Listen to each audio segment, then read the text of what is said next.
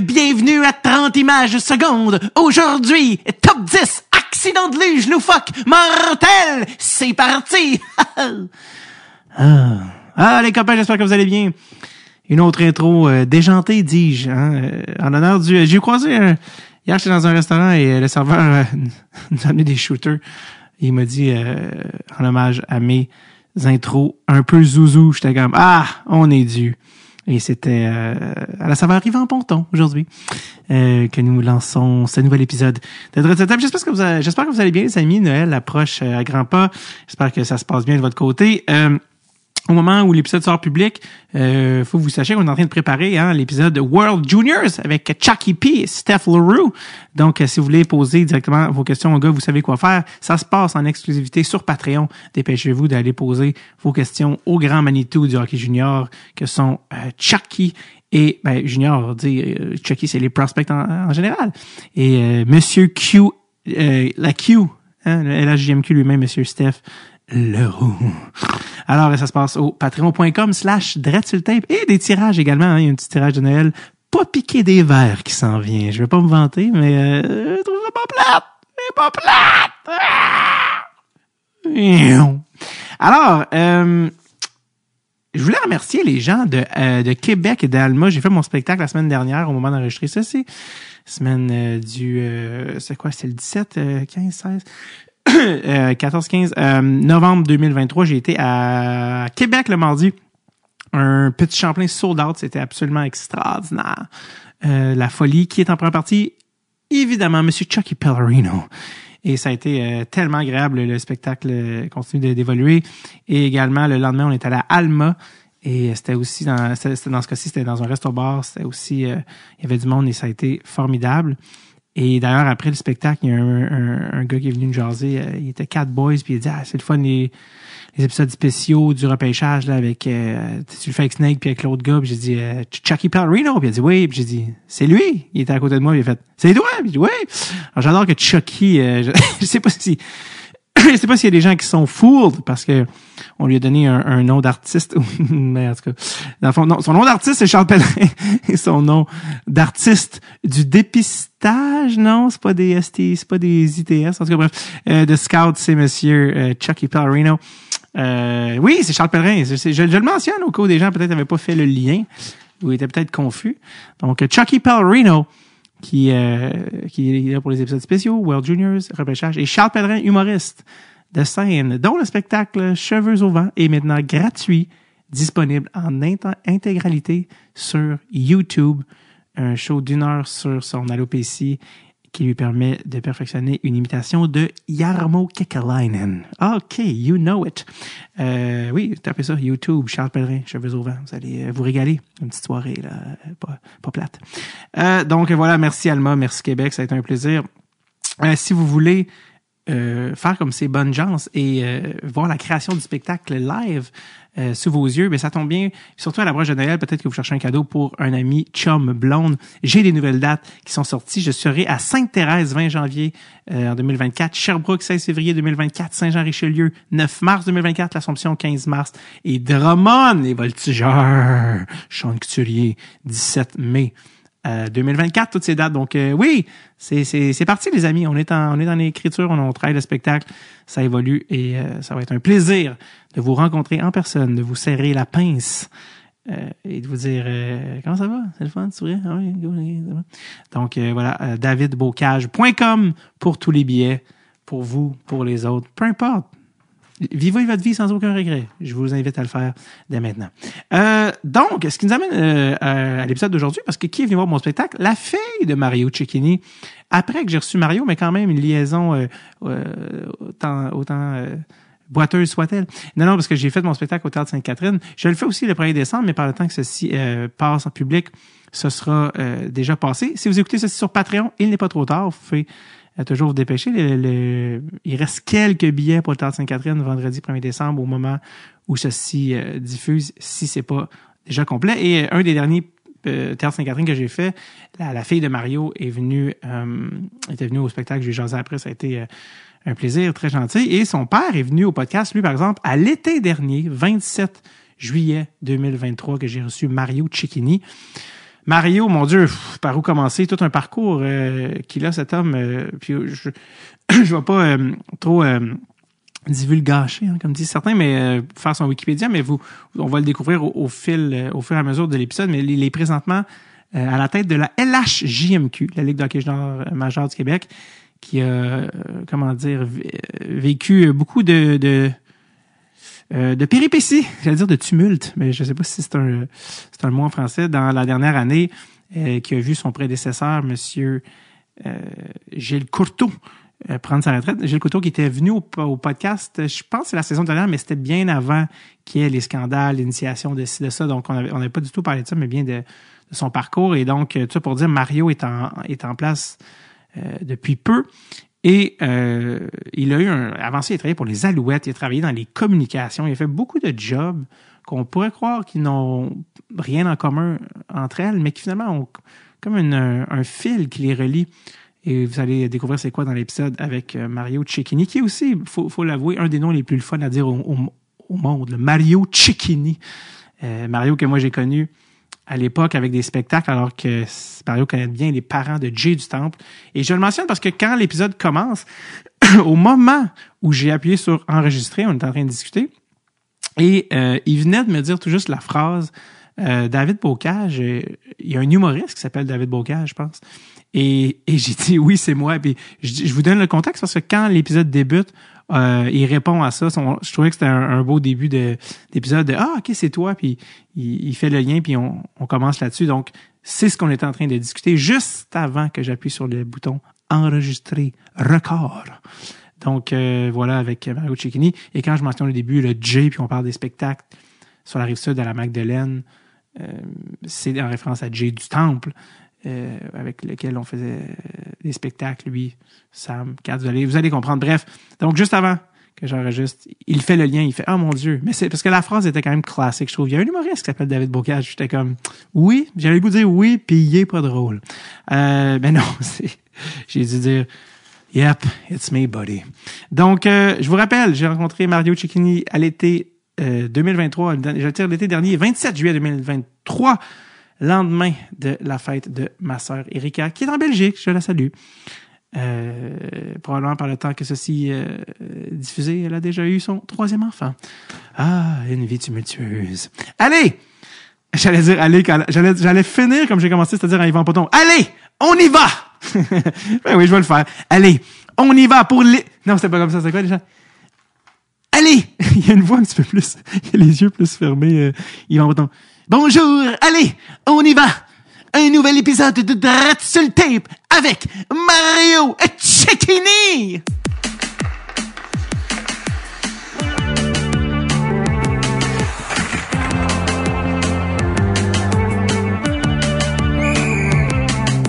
Le tape.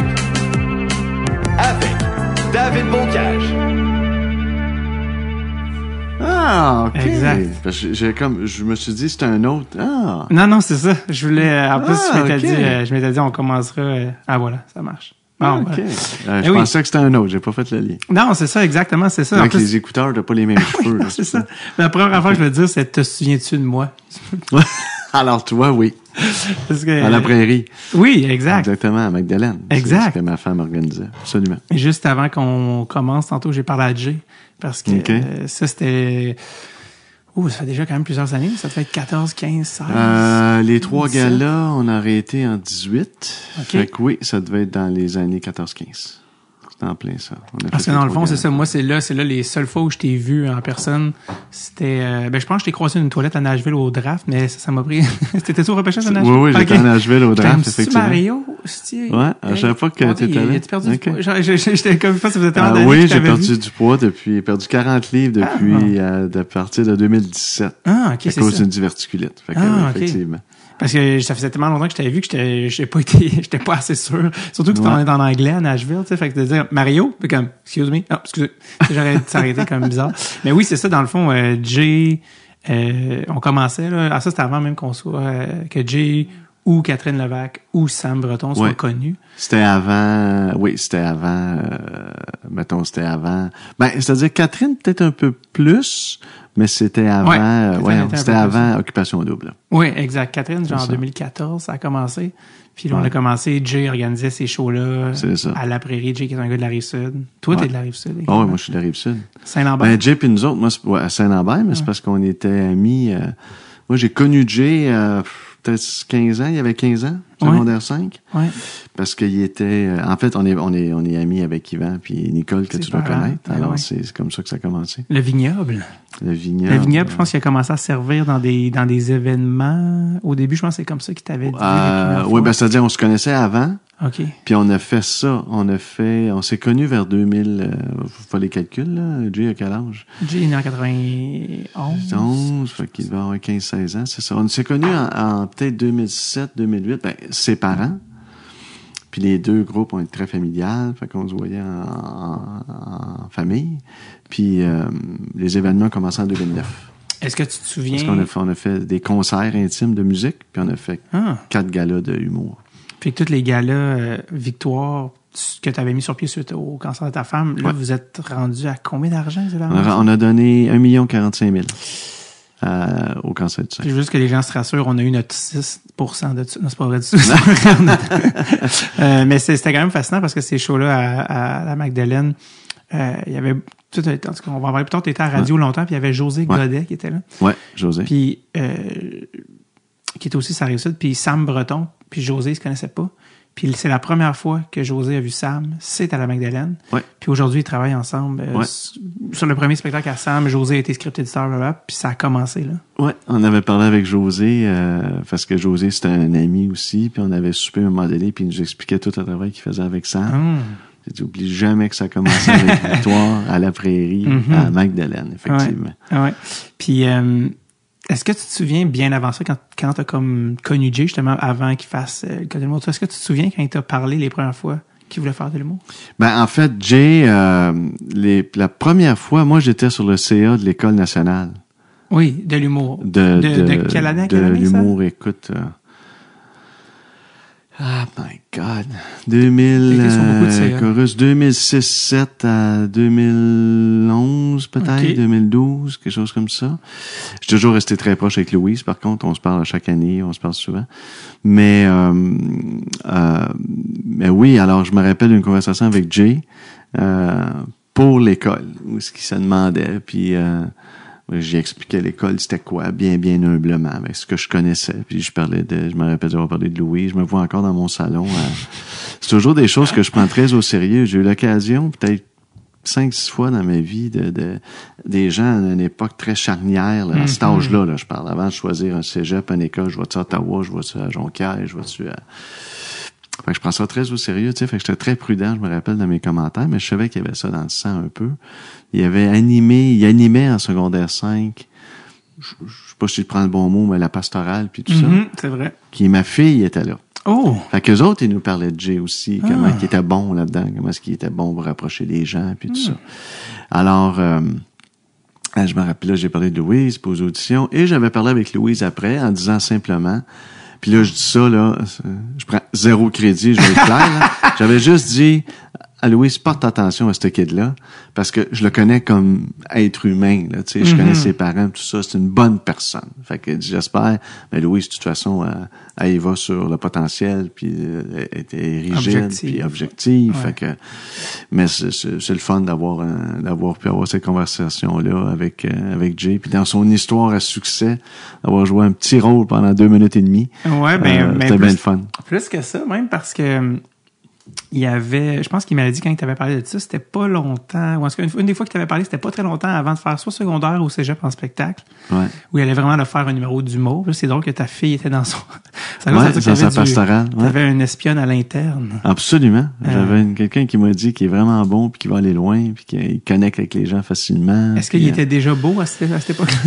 Écoute, ma fille, elle le trouvait beau, mais je lui disais, tu sais, comme toi, t'es là pour étudier. Parce qu'elle, elle avait, elle, elle avait, je pense qu'ils ont trois ou quatre ans de différence. ah, ok, ok, t'es quand même plus jeune. lui est en secondaire 5, et c'est comme, puis il parlait comme aux plus jeunes, secondaire Mhm. 1 et 2. Ah, ok, ok, ok. Fait que Fait que, à des- cet âge-là, c'est une différence Oui, oui, oui. énorme, là, Énorme. entre euh, 16 ans puis 13 ans. Quoi, il va être humoriste, tu t'approches pas de ce gars-là? Non, exact, en plus, en plus. Euh, parce que Jay m'avait dit que justement, il était à l'école de ça, puis t'avais dit, à l'époque, t'étais à la radio. Puis tu avais dit, ah, Oh oui. Oui, oui, avant ça, ben, je sais pas si c'est le même Mhm. anecdote, mais avant ça, alors là, quand on s'est connus, nous autres, on a engagé François Morancy à C'est quoi en 2007. Et euh, écoute, je pense qu'il écoutait, c'était son idole, il aimait beaucoup. Fait qu'on avait amené Jay. J'avais parlé à François, j'ai dit, garde, euh, on va mettre un kid dans le coin, Mhm. dans le coin du studio, il va juste faire de l'observation. Puis c'est vraiment, my God, tu me rappelles des souvenirs, mais il avait vraiment trippé. Ça, je me rappelle de ça. Puis ça, ça c'est le fun. Moi, j'ai été 35 ans en médias. Puis quand tu peux faire ça, ça, c'est les à côté de la job qui sont extraordinaires. Où tu peux juste faire plaisir à quelqu'un de ce sens-là, que ce soit un enfant de 8 ans, un ado de 15 ans ou, ou, ou des grands-mères. Je veux dire, Ouais. euh, tu sais, tu peux... euh, J'ai j'ai été... on avait tellement un arsenal large avec Chorus. Puis à Télémédia à l'époque, je veux dire, on avait, on en avait pour tous les groupes cibles avec C'est quoi, 98.5, C'est Cassé Sport. Tout le monde était, euh, était dans notre cible au fond. Alors, euh, puis je dire, des fois, c'est, fait que t'avais de tous les anges qui demandaient des fois des Parce- belles choses. Surtout, tu sais, comme un joueur d'hockey qui donne une puck à un enfant, tu sais, mais Ouais. dans un contexte où Jay il était à un âge où, pour vrai, c'était comme une option, tu sais, qui était Ouais. autant un moment, autant croiser des chemins. Ça a comme une résonance encore plus forte, je trouve. Puis euh, qui qui est toujours euh, aux côtés de François Morancy depuis euh, je sais pas combien d'années dans tous ses projets? Euh, Pierre Prince, Pierre. Prince, bonne réponse, deux points Mario.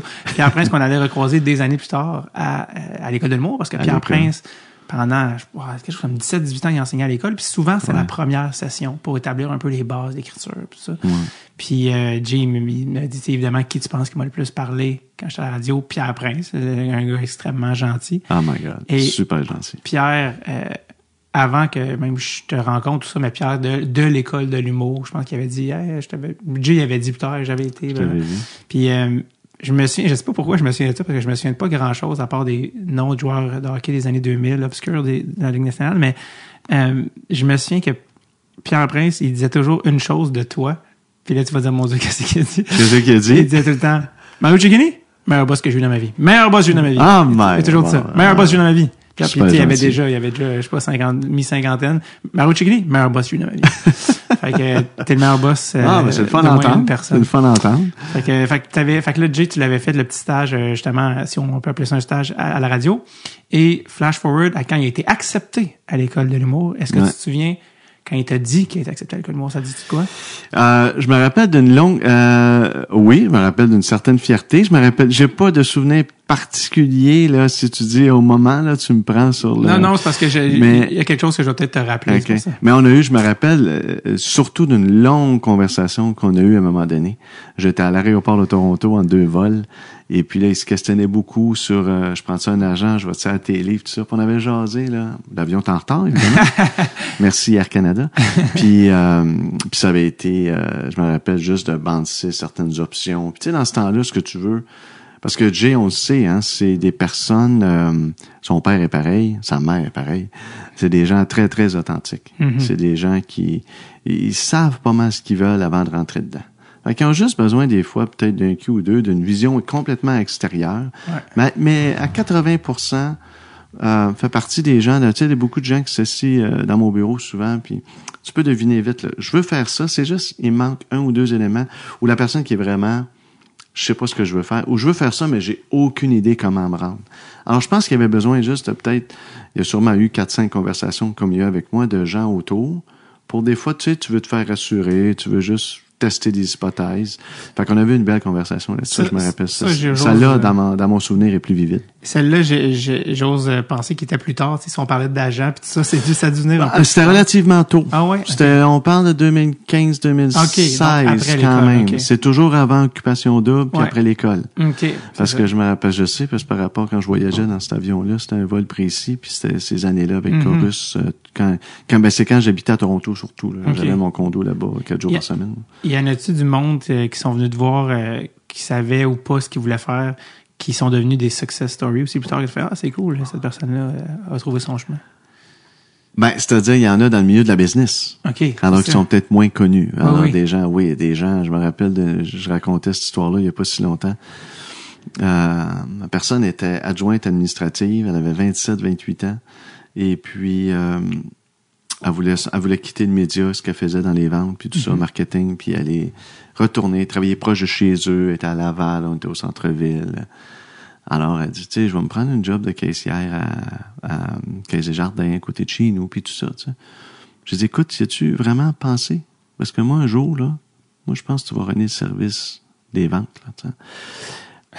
là, les yeux, voyons donc, puis... euh, puis écoute, ça a pris peut-être 10-12 ans. Puis elle était vice-présidente des ventes marketing euh, du plus gros réseau de radio au Québec à un moment donné. Ah. Euh, puis elle a fait ça pendant très longtemps. Après ça, elle a gardé la job, puis elle a développé euh, une expertise, puis elle était aussi le meilleur boss de beaucoup de monde.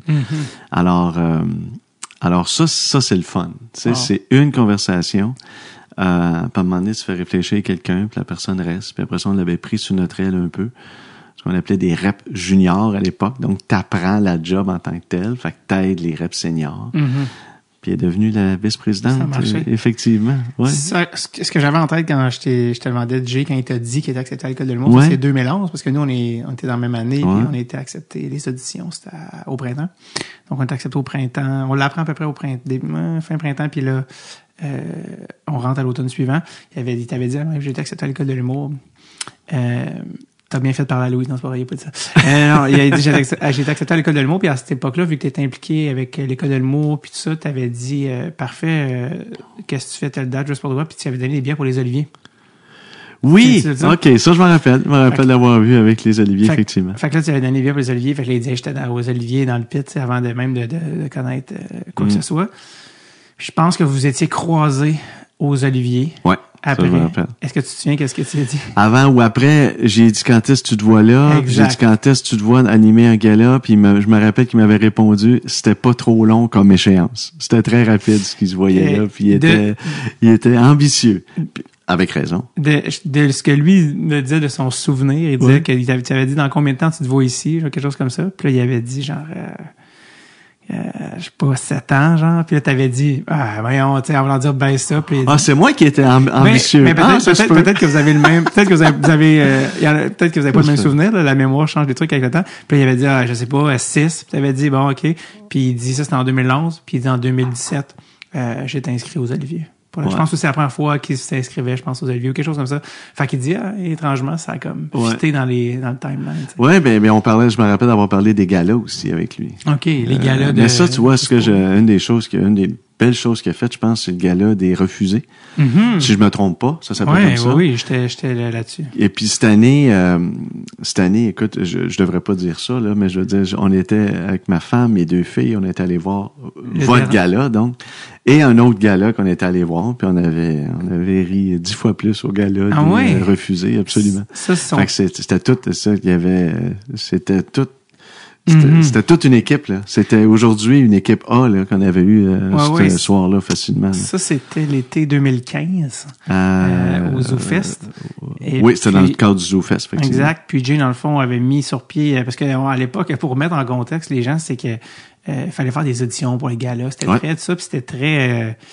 c'était comme laborieux comme processus, surtout quand tu commençais dans le domaine. Il y avait évidemment une certaine hiérarchie. de Ça. Puis à l'époque, les galas, c'était la grosse affaire. Bon, évidemment, aujourd'hui, ça semble futile de dire ça parce qu'il n'existe même plus, les galas. Ouais, mais c'est la dernière année, je pense. c'est ben, en que fait, littéralement, il y a- en fait, ils avaient annulés, puis là, ils ont, finalement, ils ont fait le dernier avec Yvon Deschamps. Avec Yvon Deschamps, c'est sûr. Mais tout ça pour dire, puis Jay, comme tu as dit, sachant où il, s- où il s'en va dans la vie, euh, il était comme, hey, là, tu sais, à un moment donné, on va pas attendre après euh, des choses sur lesquelles on n'a ça. pas de contrôle. Ça. Alors, on parle de la fibre entrepreneuriale là, Ouais. des, des- du temple et des Quirillons. Et hops! Fait qu'il a fait, ben, on va faire notre propre gala au ZooFest, qui va s'appeler le gala des refusés. Donc, les gens refusés sur les galas euh, traditionnels. Puis, sur ce gala-là, il y avait Sam Breton, euh, Ouais. Jay, euh, moi-même, je pense qu'il y avait euh, Guillaume Pinault, si je me trompe pas, Didier Lambert, euh, et là, j'en oublie plusieurs. Euh, Peut-être Yannick Desmarceaux. Bref, mais je me souviens que ça avait été... euh, Ah ouais, euh, c'était le fun, succès. c'est une petite salle. Ouais, Puis ouais. ça, ben évidemment, pour les humoristes, c'est toujours le fun de faire le Centre Bell, mais je sais que vous affectionnez Mhm. pour le moment aussi des salles de 100, 150 personnes. C'est tellement intime, tu te sens quasiment dans ton salon. Pour le spectateur, Ouais. C'est tellement, les, les tellement prix, euh, les prix euh, je pense qu'on avait mis euh, l'accent sur euh, le contenu et non le contenant. tu sais, On sait parce que tu sais, les jeux Oui. de les, ça s'enchaîne un après l'autre, fait qu'il n'y a pas d'écart ou rien, mais je pense qu'en termes de, de, d'humorisme puis tout ça, je pense que pour l'heure puis le prix, c'était un, un bon Ah. rapport qualité-prix. C'était, Euh, c'était, c'était vraiment un bon show de A à Z. J'ai encore la fiche ici que j'ai fait encadrer des. Ouais, des tu devrais la garder. J'espère que tu Je la gardes, parce que c'est C'était un gros été. été 2015. On était, euh, on était partout aux Zoufest. Je pense qu'on avait trois, quatre shows par été. Bref. Ça, Euh, c'était dans une petite salle. euh, ça, c'était, je- si je me trompe pas pas, c'était le, je m'en souviens très bien. juste en haut de Oui. la place des arts. là. Un genre de gym. Mais Oui, ça hein, c'est comme des, des chaises mises sur le, Oh, je, des chaises. je sais même pas c'est quoi le nom. Parce que c'est pas une vraie salle, je pense. Non, c'est, c'est le building qu'on connaît tous. Là. Je pense que c'est une école ou c'est le. tu sais, c'est, mais c'est ça, c'est le gym. Ouais. d'une école. Mais c'est ce qui est juste comme au nord de la place des arts. là. Ouais, ouais. C'est drôle que tu disais le Centre Bell parce que ce soir, au moment où on enregistre, je m'en vais au Centre Bell voir Pierre-Yves démarrer. C'est, c'est pas tous les jours qu'on va voir un humoriste ou un au Centre Au Bell. Centre mais Bell, non. C'est, euh, puis Jay l'a fait Ouais. aussi. Puis c'est les deux, là. Les deux fois où. Sa fameuse coupe de cheveux. oui, Ouais. pour, euh, ben, on parlait de tantôt avec l'événement Victoire du, pour le, ben, toi, c'était. Pour le cancer. Exactement. Lui, je sais pas si c'était pour, je sais pas si c'était pour ça ou le leucan, peu importe, mais je me Je souviens que c'était le pour une-. Bon, T'as raison. Je pense que c'était le camp. En- Encore une fois, tout- toutes les causes sont bonnes pour. Ah ouais, absolument. Euh, quand tu es sur le CA de l'ENH, qu'est-ce que ça fait un CA de l'ENH? Ah, écoute, c'est l'administration de l'école, c'est voir à son développement. On est surtout là pour supporter Louise. On est là pour euh, euh, voir, euh, tu sais, s'assurer encore une fois. Quand tu es un peu à l'extérieur, tu sais, la force d'un board, c'est ça, c'est de pas être impliqué. Moi, je prends toujours le mot contaminé par la culture, tu sais.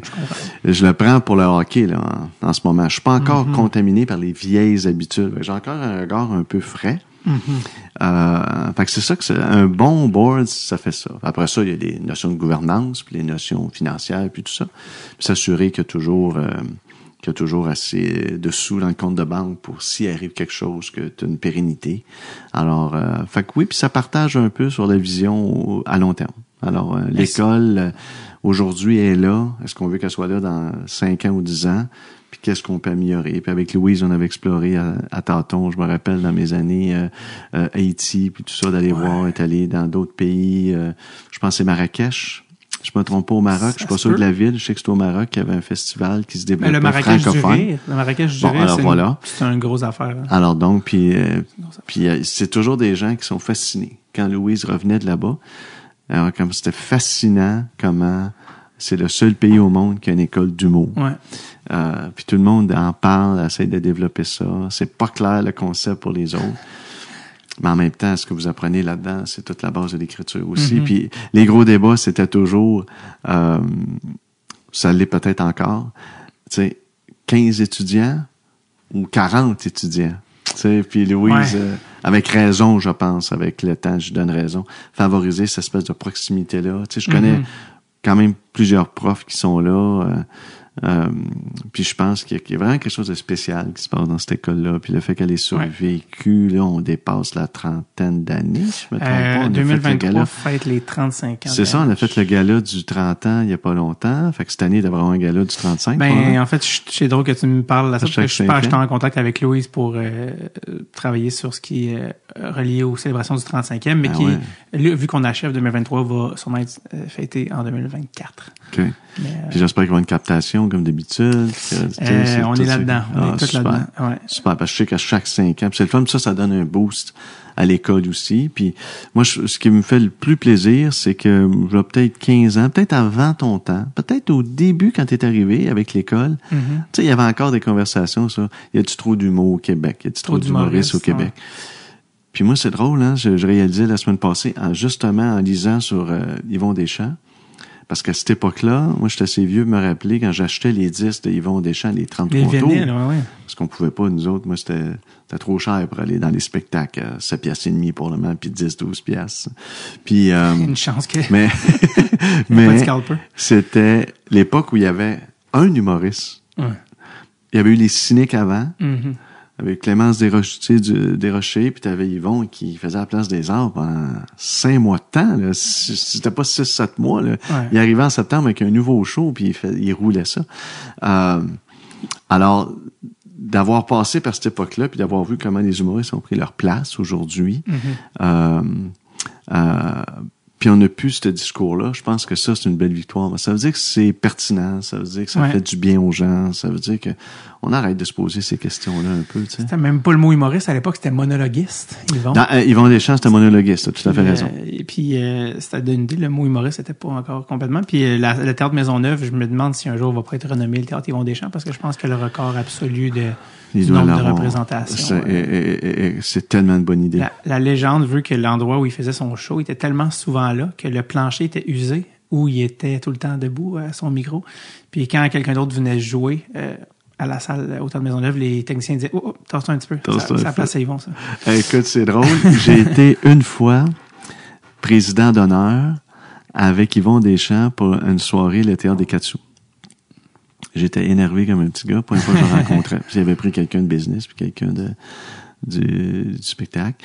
Moment, ça quand j'étais président des euh, des euh, Gémeaux, fait que les gens avaient pensé à moi pour ça. Et euh, Yvon Deschamps parle avant moi. Tu sais, dit, vous êtes, vous êtes pas sérieux. Faut que je suive Yvon. vous allez pas me faire ça. Moi, j'arrive avec le discours un peu plate. Ben, j'avais commencé en- parce que la personne a dit bon, le président d'honneur, tout ça, j'ai dit écoutez, on va arrêter ça tout de suite là.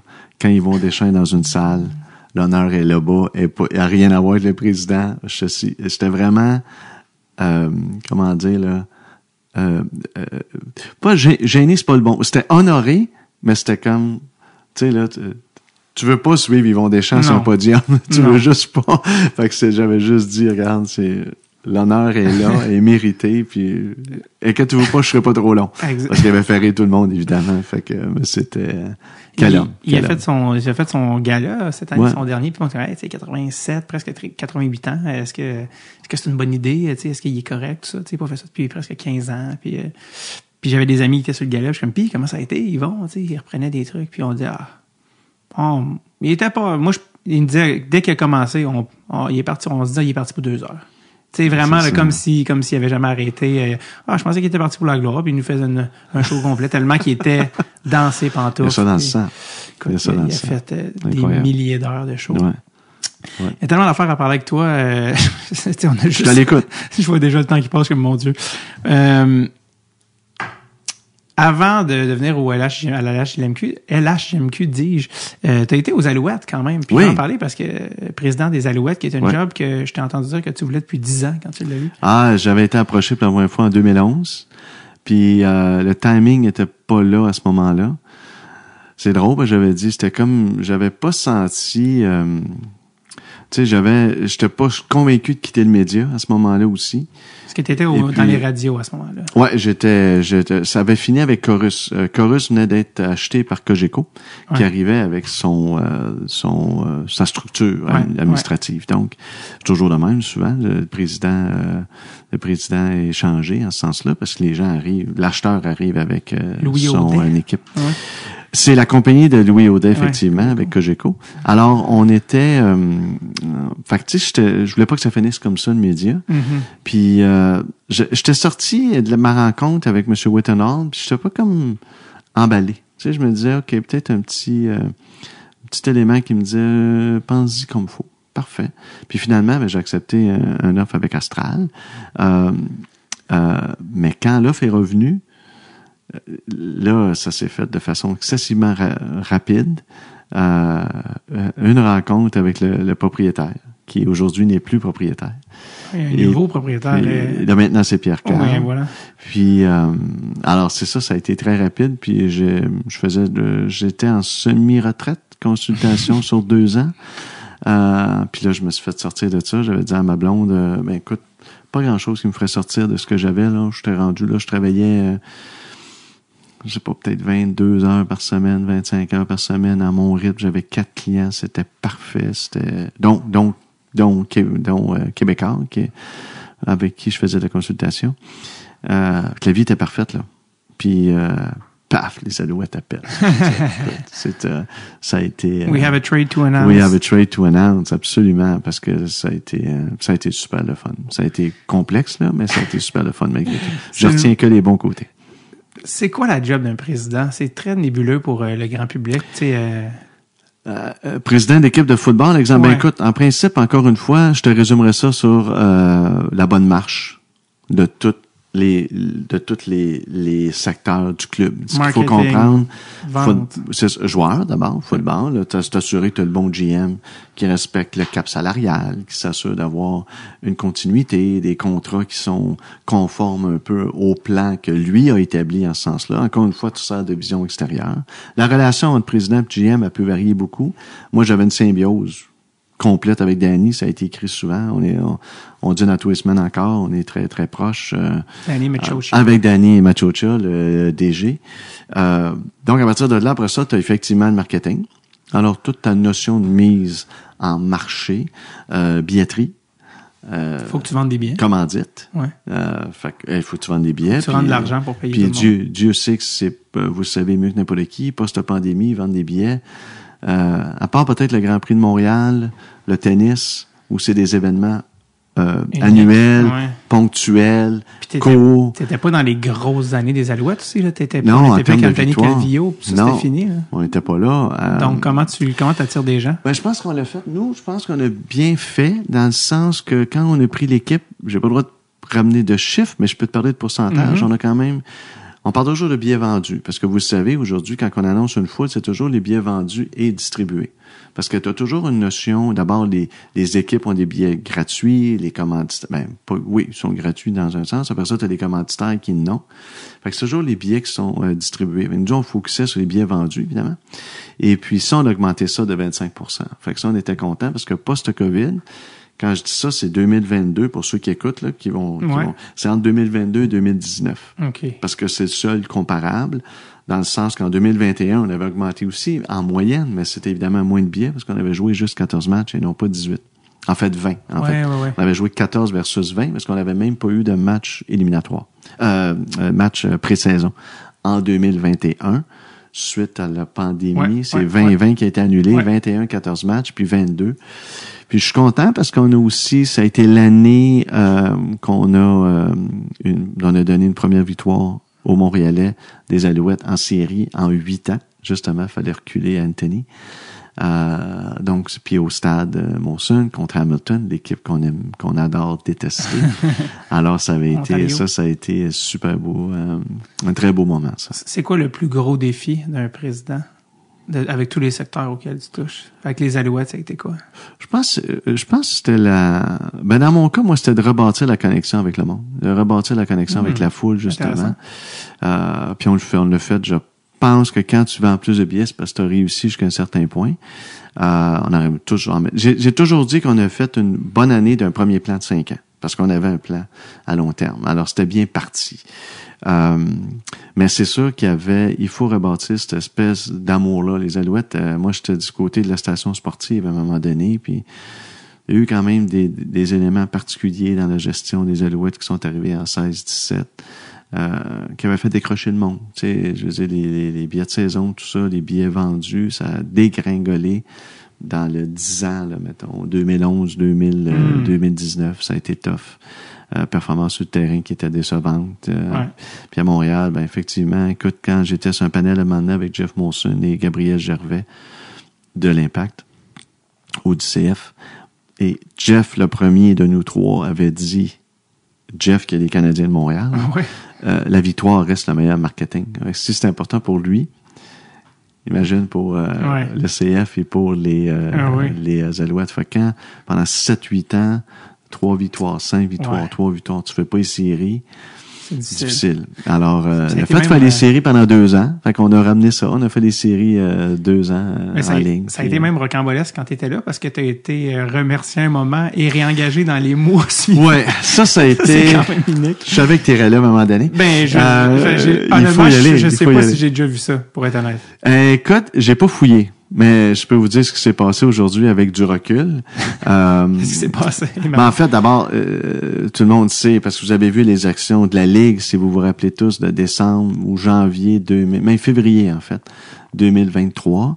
Mais essentiellement, euh, mon contrat prend fin et pas renouvelé en décembre 23. Euh, chicane d'actionnaires d'abord Hmm. entre eux autres, la famille. Et euh, euh, moi, j'avais, on n'était plus sur la même longueur d'onde du tout. Je veux dire, on, on voyait pas la même vision. Puis moi, j'y disais, j'ai dit, écoute, j'ai dit, bon, dans mes dernières conversations avec lui, je disais, euh, je pense que je vais être obligé de travailler euh, contre toi. Euh, alors, on est parti de là. Puis, euh, fait que je savais qu'il renouvelait pas le contrat.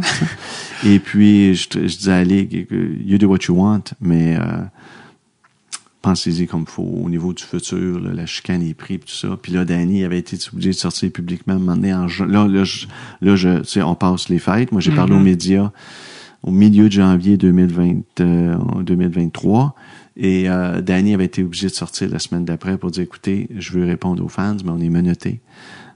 J'ai pas d'argent pour signer des agents libres. Eugene Lewis avait fait une sortie qui m'avait f- qui était qui était humblement très très apprécié mais je veux dire c'était un cri du cœur il dit, ça n'a pas de bon sens que Mario parte puis euh, tu sais puis pourquoi qu'ils font ça? Puis là je peux pas discuter avec mon GM parce qu'il fait que c'est la gro- grosse vedette de notre club Trevor Harris aussi fait qu'on a perdu deux. Surtout on a perdu deux leaders dans la chambre beaucoup euh, à ce moment-là. Et finalement la ligue ben on l'a su le 14 février un beau cadeau de Saint-Valentin a racheté le club euh, m'a demandé d'être président par intérim de revenir et euh, a procédé au processus de vente. Puis au mois de janvier, moi, j'avais rencontré trois, quatre personnes potentielles, québécois, pour acheter le club.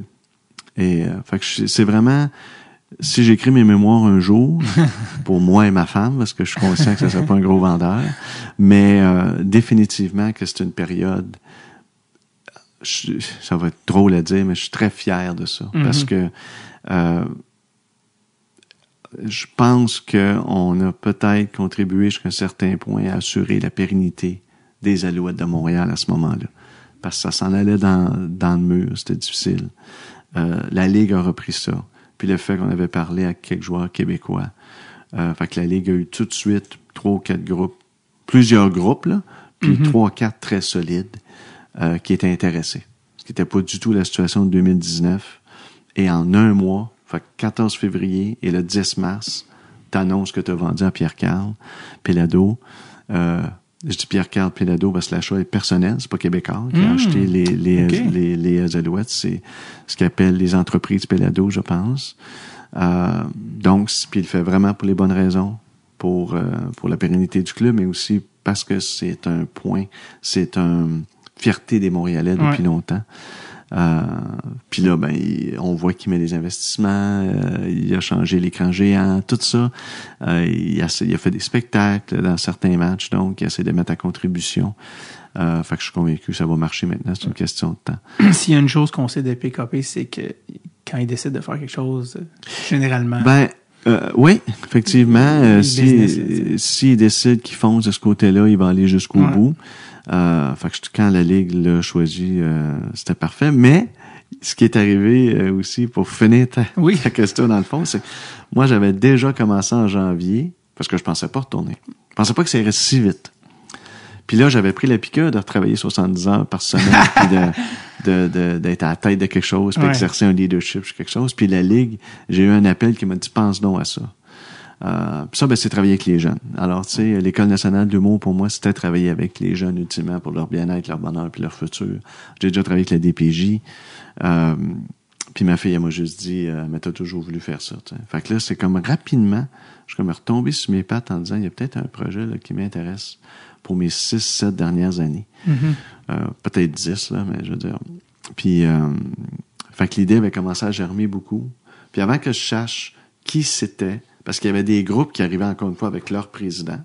Fait que pour ça, j'étais très clair, j'étais intérim avec tout le monde. Euh, d'autres groupes que j'aurais peut-être travaillé avec eux autres. Euh, mais moi, je savais pas qui c'était quand il est venu le temps de prendre une décision. Euh, fait que la Ligue n'est pas un second choix.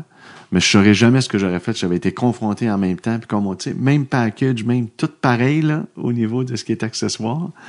Euh, ceci étant dit, je suis très heureux aujourd'hui. Mais il y a des timings hein, Mais, c'est incroyable. Ce timing-là, c'est incroyable. Mais le fait d'avoir fini après ça, comme faut, ouais. euh, pas le 21 décembre à fermer la porte tout seul parce qu'il n'y a personne au bureau, Mhm. mais le 6 avril avec tout le monde, un petit, euh, un- un- pas, une, pas une célébration, mais d'être avec les gens, Mhm. d'avoir pu dire convenablement, puis finalement se faire confirmer qu'on avait raison. que, que, que, puis que la Ligue a, a agi en conséquence de s'assurer que le propriétaire des Alouettes, c'est quelqu'un qui a la Ligue à cœur, l'équipe à cœur, puis qui va être là pour longtemps.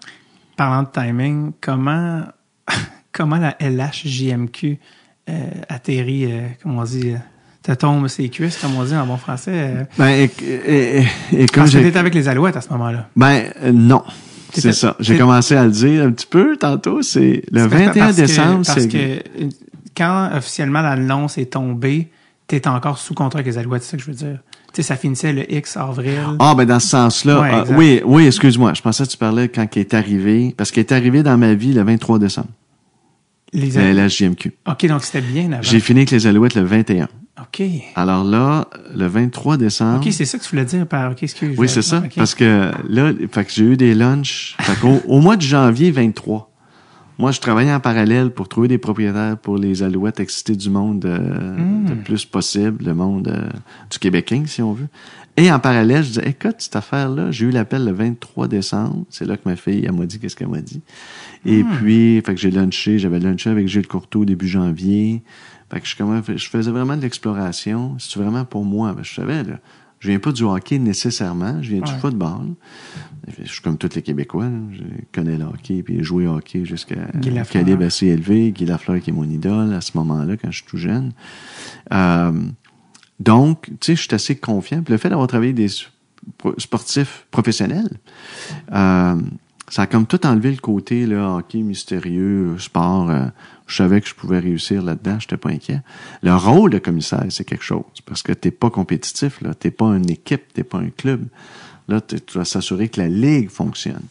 Euh, euh, puis ça a germé, puis ça a monté, puis c'est un défi qui a commencé à me tenter. Fait que Fait que j'ai, rencontrés en, des rencontres se faisaient en février, puis c'était concurrent avec quand les Alouettes ont annoncé. Fait que quand les Alouettes reviennent le 14 février, moi, je suis déjà eu une ou deux rencontres avec la Ligue à ce moment-là. Alors, c'est le timing a été fait en ce sens-là. Ça a été annoncé, ça a été conclu pour moi à la fin du mois de février. Puis là, ça a été coulé le 5 mars, parce que la Ligue voulait annoncer ça à la fin mars. Mais ça a malheureusement été coulé dans tout ce qu'on sait, ce qui est arrivé avec la commission parlementaire et tout ça. C'est comme ça que ça s'est fait. Toi, quand tu as commencé à parler à Gilles Courteau, puis tout ça, il n'y avait pas encore de scandale qui avait éclaté. C'est-à-dire, il y avait le scandale d'Hockey Canada. Hockey Canada. Mais il n'y avait pas eu encore. Je pense qu'il était, euh, il avait peut-être été convoqué. On savait qu'il y avait une commission parlementaire. Ouais. Mais il n'y avait rien qui touchait le Québec directement. Parce que l'incident par rapport aux initiations, ça, c'est Ouais. sorti plus tard. Ouais. Mais, je, mais justement, avec ta En février, là. Exact. C'est ça. Fait que toi, t'arrives dans un contexte euh, quand même un peu rock'n'roll.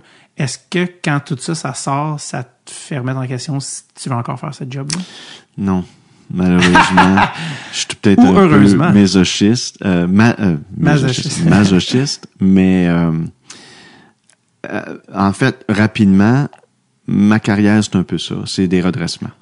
Ça a commencé en 89, très jeune, où là, je faisais partie d'une équipe qui avait relancé ce qui s'appelait Radio Cité, que tu connais sûrement pas. Peut-être tes parents. Qui est 89, devenu, c'est mon année de naissance. donc. alors, qui est devenu Rock Détente. ah, Alors, t'es né, sache que t'es né en même temps que Rock Détente. ah c'est ça la vibe, OK? C'est ça. qui est devenu station numéro un. Qui était genre. Elles Hmm. sont pas tous numéro un, les stations? Non, non, non, non. Ça, si on a le temps, je vous l'explique. Euh, Parce que t'as aussi parti c'est cassé, en tout cas, bref. ah oui, oui, c'est cassé euh, sport. Mais euh, euh, donc, il a l'idée les radios FM pendant longtemps. Euh, et puis euh, après ça, ça a été Chorus, c'était un redressement. Il n'y avait pas de marge de profit du tout. Ça valait peut-être 20 millions, là, vendu 97, je pense, en bout de ligne à Cogeco, justement. Fait qu'on a quadruplé la valeur. Fait que tous les mandats que j'ai eus, c'est un peu ça. Ouais. euh, a- en a- succession. Je regardais tout ce que t'as euh, fait. les euh, Alouettes puis la GMQ, ça s'inscrit là-dedans. Je regardais tout ce que tu as fait dans ta carrière, puis le, le thème qui revenait, c'était changement. C'est ça, Oui. redressement, changement. Là, on, on revient au, même- au même truc. Ça va Puis, ensemble. J'ai vu, tu peux m'en parler plus, que tu as fait une, une formation de huit jours à Harvard en Oui. 2008 qui s'appelle Leading Change in euh, euh, Org- Organizational Culture. Puis c'est tout ce qui est... Puis t'avais, tu dis aussi en cra- 95 LDM, créativité en entreprise. Bref, il y a une affaire qui revient souvent dans tes formations puis dans, tes- dans ta carrière, c'est le changement organisationnel en entreprise. Ouais. Ma, ma question, Mario, c'est comment on Parce que changer, changer, c'est l'affaire la plus dure au monde. Ça, c'est un. J'ai un ami qui dit ça, qui est scénariste. il écrit des scénarios, puis ce qu'on regarde dans le scénario, c'est l'arc de changement du personnage. Puis il disait toujours, oublie pas, l'affaire la plus dure au monde pour un personnage, c'est de changer. Puis j'y crois, tu sais, puis c'est pour ça qu'une histoire de changement nous interpelle autant. Ce, ce- ce petit détour pour dire comment on fait concrètement pour changer des gens en entreprise. Ben, je pense qu'il y a beaucoup une question de leadership, et je vais essayer de te résumer ça court. Euh, ça commence par une bonne vision du futur. Puis il faut que les gens sachent exactement où tu veux aller. Le chemin, il peut être pas obligé d'être déterminé tout de suite. On va savoir où on va finir. Et puis à partir de là, tu recules. Puis moi, j'ai toujours dit, j'ai une phrase euh, fétiche, qui est le mieux-être réside dans l'inconnu.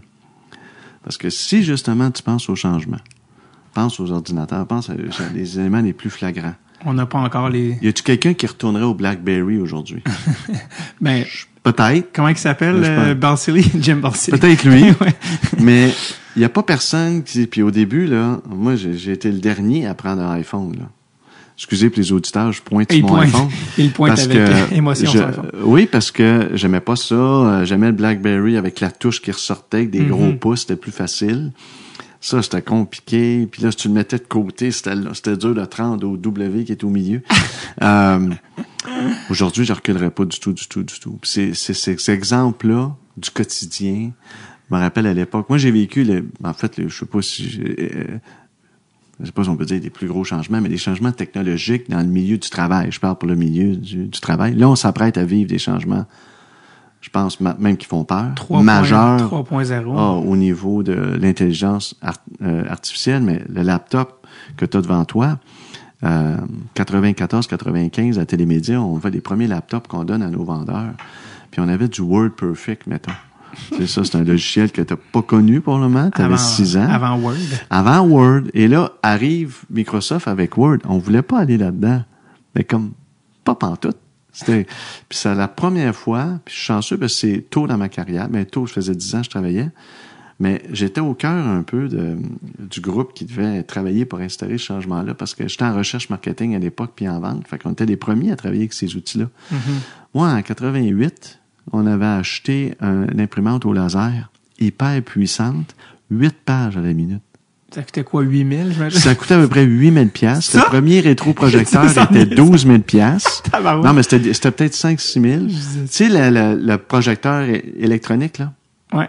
c'était 12 000. Tu sais, 12 000 à cette Aujourd'hui, c'est époque-là. 500. À cette époque-là, oui, 12 000, absolument. c'est- Fait que là, moi, j'avais... Fait que, fait que j'étais comme le gars d'IT. Avant que ça s'appelle le gars d'IT. C'était drôle. J'étais le gars des, euh, des, euh, des euh, gadgets. Mais ça, parce qu'on avait réussi à vendre une vision. Parce qu'on avait Ouais. réussi à dire, on va être les premiers, dans le fond, à utiliser ça. Puis ça, c'est l'époque de 97, mettons, où arrivent les sites web. Ouais. Fait qu'on prend notre marque, Détente, puis on, on va mettre .com au bout. on, on sait pas pas en tout ce que ça veut dire, mais il fallait être cool, il fallait, ça fallait que ça s'appelait la rockdétente.com. vague. C'était majeur. Je sais pas si tu peux te projeter, là, mais c'était majeur comme changement ouais. de façon de faire. On passait, puis je l'ai toujours illustré, quand je donnais des conférences, je perds du temps beaucoup. Euh, et puis, euh, je disais toujours, moi, j'ai connu l'époque où envoyer une présentation à quelqu'un, on va prendre un exemple banal, tu avais une semaine, parce qu'il fallait la taper. Après ça, il fallait la mettre dans la poste, quand c'était à Toronto. Ou, si c'était bien urgent, c'était messager une journée, euh, deux jours, puis bien urgent, parce que ça coûtait cher, une journée. Fait que tu avais toujours du temps pour travailler. À l'époque, aujourd'hui, où tu te fais appeler le dimanche à 11h15, puis quelqu'un cherche une stats, puis a besoin pour midi moins 20. Puis s'il n'a pas à midi moins 20, il va texter 12 autres personnes. Ouais. Qui peut m'aider aujourd'hui? Ça, c'est une évolution. euh, moi, j'ai comme 40 ans de carrière cette année. Puis c'est- vraiment euh, ce qui me frappe le plus. Mais, le- mais le changement, Tu- 95% il est positif. C'est ça qu'il faut que les gens se rappellent. Puis la vision de base qui permet qu'on suive un plan de match, c'est quoi ta vision pour la, la JMQ? C'est quoi que tu veux faire?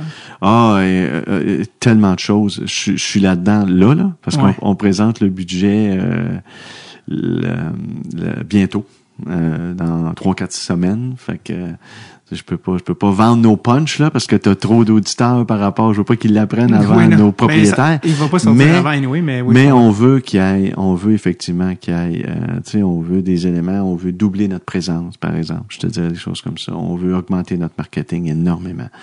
Tu sais, sous, sous l'égide de redorer le blason, qui est une phrase qui a été prise beaucoup, puis que j'ai utilisée en conférence de presse aussi. Euh, on veut défaire certains mythes. Là, il y a malheureusement des mythes très, très négatifs. Puis, puis c'est vraiment Quels des, sont, quels sont-ils? des mythes. Ben, c'est-à-dire que les, les- quand tu parles aux gens aujourd'hui qui sont restés pris sur la dernière année en disant, tu sais, j'ai vu, j'ai vu un titre à un moment donné qui m'a tellement blessé. Euh, J'étais pas là encore, puis quand il y a eu euh, certaines euh, certaines choses atroces, puis je vais être précisé là, que je suis pas du tout, je suis très content que ça soit sorti puis qu'on ait corrigé ça. Mais c'est arrivé en 94 ces choses-là, c'est arrivé en 98, c'est arrivé en l'an 2000 et c'était l'air, c'était dans l'air à cette époque-là. Il y avait, euh, parle des avocats euh, au Cégep, euh, toutes les universités avaient leur initiation. C'était comme ça. Puis on se posait pas de questions. C'était pas correct, mais c'était dans l'air du temps. Tu on dit souvent, il faut faire attention quand on juge une époque avec les yeux d'aujourd'hui, et souvent n'importe quelle époque. À partir de ce moment-là, puis il y avait un titre qui, qui s'était titré comme si ça arrivait encore aujourd'hui fréquemment. Puis moi, une chose que j'ai j'ai regardé tous les propriétaires en pleine face, puis tout le monde le sait aujourd'hui, puis, puis on a les poursuites là, qui sont faites. Là. Les gens voient que 30 ans après, ça peut te rattraper. Alors tout le monde a compris. On n'est plus là du tout, du tout, du tout. Quand j'étais euh, l'année passée, il y avait une intronisation au temple de la renommée, tu sais, euh, euh, Robida, euh, Stéphane Richer, Clément Jaudoin, Alain Vigneault, à peu près à tour de rôle. Ils ont tous trippé dans la ligne na- nationale, là. Mais la ligne nationale, c'est une business. Comme nous autres, des fois, on dit, hey, des années du secondaire, c'était-tu les bonnes années où cégep, université, on avait du fun, puis t'as une, une vision. Écoute, ils parlent de la LHJMQ comme si c'était, ben, en fait, pour eux, c'est leur meilleure année, c'est leur meilleur temps. Euh, ceux qui veulent étudier après peuvent, on paye des bourses, c'est pas tout connu. Tu sais, on, souvent, on se fait ramasser sur ça. Un peu des fois, injustement, je pense. Alors, je pense que a là, on a moins de gêne après avoir vécu la- l'année passée, c'était peut-être pas le temps. Là, on n'aura pas de gêne à dire euh, les vraies choses, puis la fierté qu'on a, puis le parcours que les jeunes sortent de là, ils triplent. Euh, c'est drôle, c'est le terme business? Il y en a qui, ce qui reproche justement au junior majeur, c'est d'être une business. Euh, J'ai déjà eu euh, le regretté Gilles Lupien, ancien, ancien, Ouais. agent, ancien joueur Ouais. Canadien également, qui était venu euh, au podcast dans les premiers épisodes à l'époque, puis il disait euh, une phrase qui m'avait marqué, mais qui disait le junior majeur, c'est c'est des messieurs qui font de l'argent avec des petits gars, puis tu sais, en voulant dire la, la côté un peu plus sombre de la junior majeure, c'est le fait que c'est une business, puisque les jeunes sont moins payés, tout ça. Euh, Il y en a qui reprochent ça au junior majeur d'être une business aussi, mais moins peut-être upfront autant qu'une que la Ligue nationale qui évidemment l'est avec des, des millions et des millions de dollars. Est-ce a, tu trouves qu'il y a cette affaire-là avec le, le junior majeur qui est, qui est une business, mais les gars sont pas tant payés? J'ai beaucoup de respect pour Gilles Lupien, euh, Enrico Ciccone qui travaillait avec lui à ce moment-là aussi, avec qui j'ai travaillé, euh, avec qui j'ai échangé beaucoup sur ça. Ben, Euh, mais mais je suis pas d'accord. Je suis pas d'accord. D'abord, j'appellerais pas ça. euh, je me permets de. oui. Pour moi, c'est pas sombre. C'est pas sombre du tout. Deuxièmement, c'est pas 18 équipes qui roulent sur l'or. Il faut comprendre ça. Ça fait vivre des communautés au Québec. Euh, Il y a aussi deux équipes qui appartiennent à des villes pour justement s'assurer que ça rayonne. c'est lesquels? Bécomo et euh, Chicoutimi. OK. Euh, il y a une implication communautaire incroyable. Euh, l'école, tout, tout- je veux dire, quand on dit qu'on paye pas, les jeunes ont euh, d'abord payent rien, famille de pension, payent rien de ça, les parents payent rien de ça, tout est aux frais de l'équipe. Euh, puis après ça, ben on paye des bourses jusqu'à concurrence de 24 000, je pense, 6 000 par année pendant quatre ans. Si le jeune, après le séjour, veut aller étudier n'im- n'importe où. Au Canada. Alors, Ouais. Euh, ben, c'est-à-dire non, n'importe où. OK. Mais on va limiter à 6 000. Fait que oui, il peut aller à Harvard, qui coûte 40 000, mais nous, on va fournir 6 000 piastres. Fait que oui, c'est calqué sur le modèle canadien, par contre. comprends. Fait que si tu t'étudies au Canada, 6 000, tu connais les frais, Ouais. euh, tu payes, tu payes le loyer, puis tout avec ça. là. Je pense des fois tu peux sortir un peu, t'acheter une bière, parce que 6 000 c'est quand même une bonne bourse par année. Ça, c'est à Euh, tous les joueurs qui veulent aller à l'universitaire? Tous les joueurs qui vont à l'université, qui ont joué en ligne avec les années qu'ils ont fait avec nous, effectivement. Faut- Puis ils ont- jusqu'à game minimum? 24 ans. C'est Euh, des minimums de games joués? ben, en principe, faut que tu sois, faut que tu te rendes toujours disponible. Euh, Ça veut dire quoi, ça ça? veut dire que, mettons, que tu peux pas, euh, ben, enfin, si tu lâches après deux ans parce Mhm. que tu arrêtes, là, tu peux mettre une croix sur une bourse. Mais si tu rends disponible puis t'es coupé, là, tu vas avoir les bourses des années en conséquence des années jouées. Ça, c'est des règles, tu vois, qu'on est en train de Clarifier, revoir. ouais. J'arrive, je découvre tout ça pour la première fois, fait qu'on regarde comment on peut s'améliorer, parce qu'on a fait beaucoup de choses sur ça. Fait, que- fait quand on dit le jeune n'est pas payé, c'est un athlète étudiant, premièrement.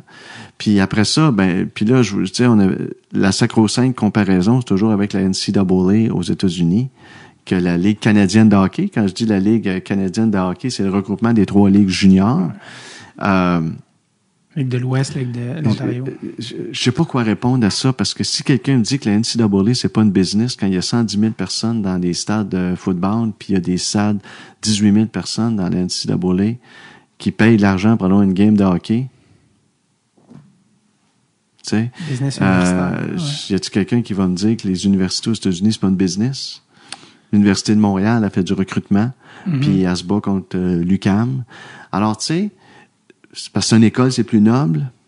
Je, je sais pas. Dans, dans la Je perception. sais pas. Mais peut-être dans la Ouais. perception. Alors, ça, ça, ça revient donc à la façon de faire l'école. Mhm. Puis nous, ben, on a des athlètes de pointe. Je pense que c'est dans ça, en fait. milieu. Je pense que c'est la perception Ben ouais. du fait que l'école associée à la LHJMQ euh, a pas une bonne cote publique, Ouais. puis euh, qui est une mention. Mais je, je lisais euh, en, en préparation de ceci un, un papier avec Alexandre Alain, qui est un ancien euh, du Rocket de Laval, qui a joué à, à- à- pour l'Armada. Puis lui, c'est un A student, c'est un gars très scolaire, puis euh, il y avait que du positif à dire que lui, euh, ayant les intentions de le faire, a eu les dispositions pour le faire. Il a même pris des cours euh, d'été pour des fois alléger Ouais. ses, euh, ses saisons régulières, mais qui a, il a complété son cégep euh, au complet. On a annoncé la semaine dernière quatre- 83 gradués euh, cette année, soit 25% du total, évidemment, à 16 ans. Tu gradues pas tout de suite, alors très, très fier de ça. Non, c'est méconnu, mais quand on dit, en fait, répandre cette bonne nouvelle-là, Ouais. c'est en plein ça. Les jeunes sont obligés d'être inscrits. Euh, la plupart, écoute, on a, on a des prix pour l'athlète étudiant, puis euh, il y a, il y a- là, le nom m'échappe, c'est bête, mais un joueur qui a été repêché par Halifax l'année passée, qui a fini troisième dans le joueur et, euh, étudiant. Donc, tout est possible. Puis je rappelle à tout le monde aussi, quand il y a eu la grève étudiante en 2012, il y avait, je me rappelle, de, je fais référence à ça parce que les stats étaient publiés beaucoup. C'est 25% des Québécois qui vont à l'université. C'est tout? Premièrement, 25% pourquoi? Je me rappelle qu'en Ontario, c'était 35, puis au Québec, c'est à peu près 25. Je te parle de 10 ans. Alors, Ouais. à revérifier, On- mais ça n'a pas passé de 25 à 50 en 10 Non. ans, ça c'est sûr. Donc, d'admettre que c'est pas pour tout le monde, ça, c'est la première des choses. On peut pas juger ça par ça, premièrement. Mm-hmm. Deuxièmement, on les prend à 16 ans aussi, fait qu'ils finissent le secondaire 5. Après ça, le cégep, ce qu'on essaie de faire beaucoup, c'est aussi de spécialiser. Parce que le cégep, des fois, c'est compliqué. Si tu veux étudier en médias, mais t'es repêché à Gatineau, ben, art et technologie des médias, c'est à Jonquière. Fait que là, on essaie d'encourager les jeunes à faire les cours en périphérique pour aller finir après.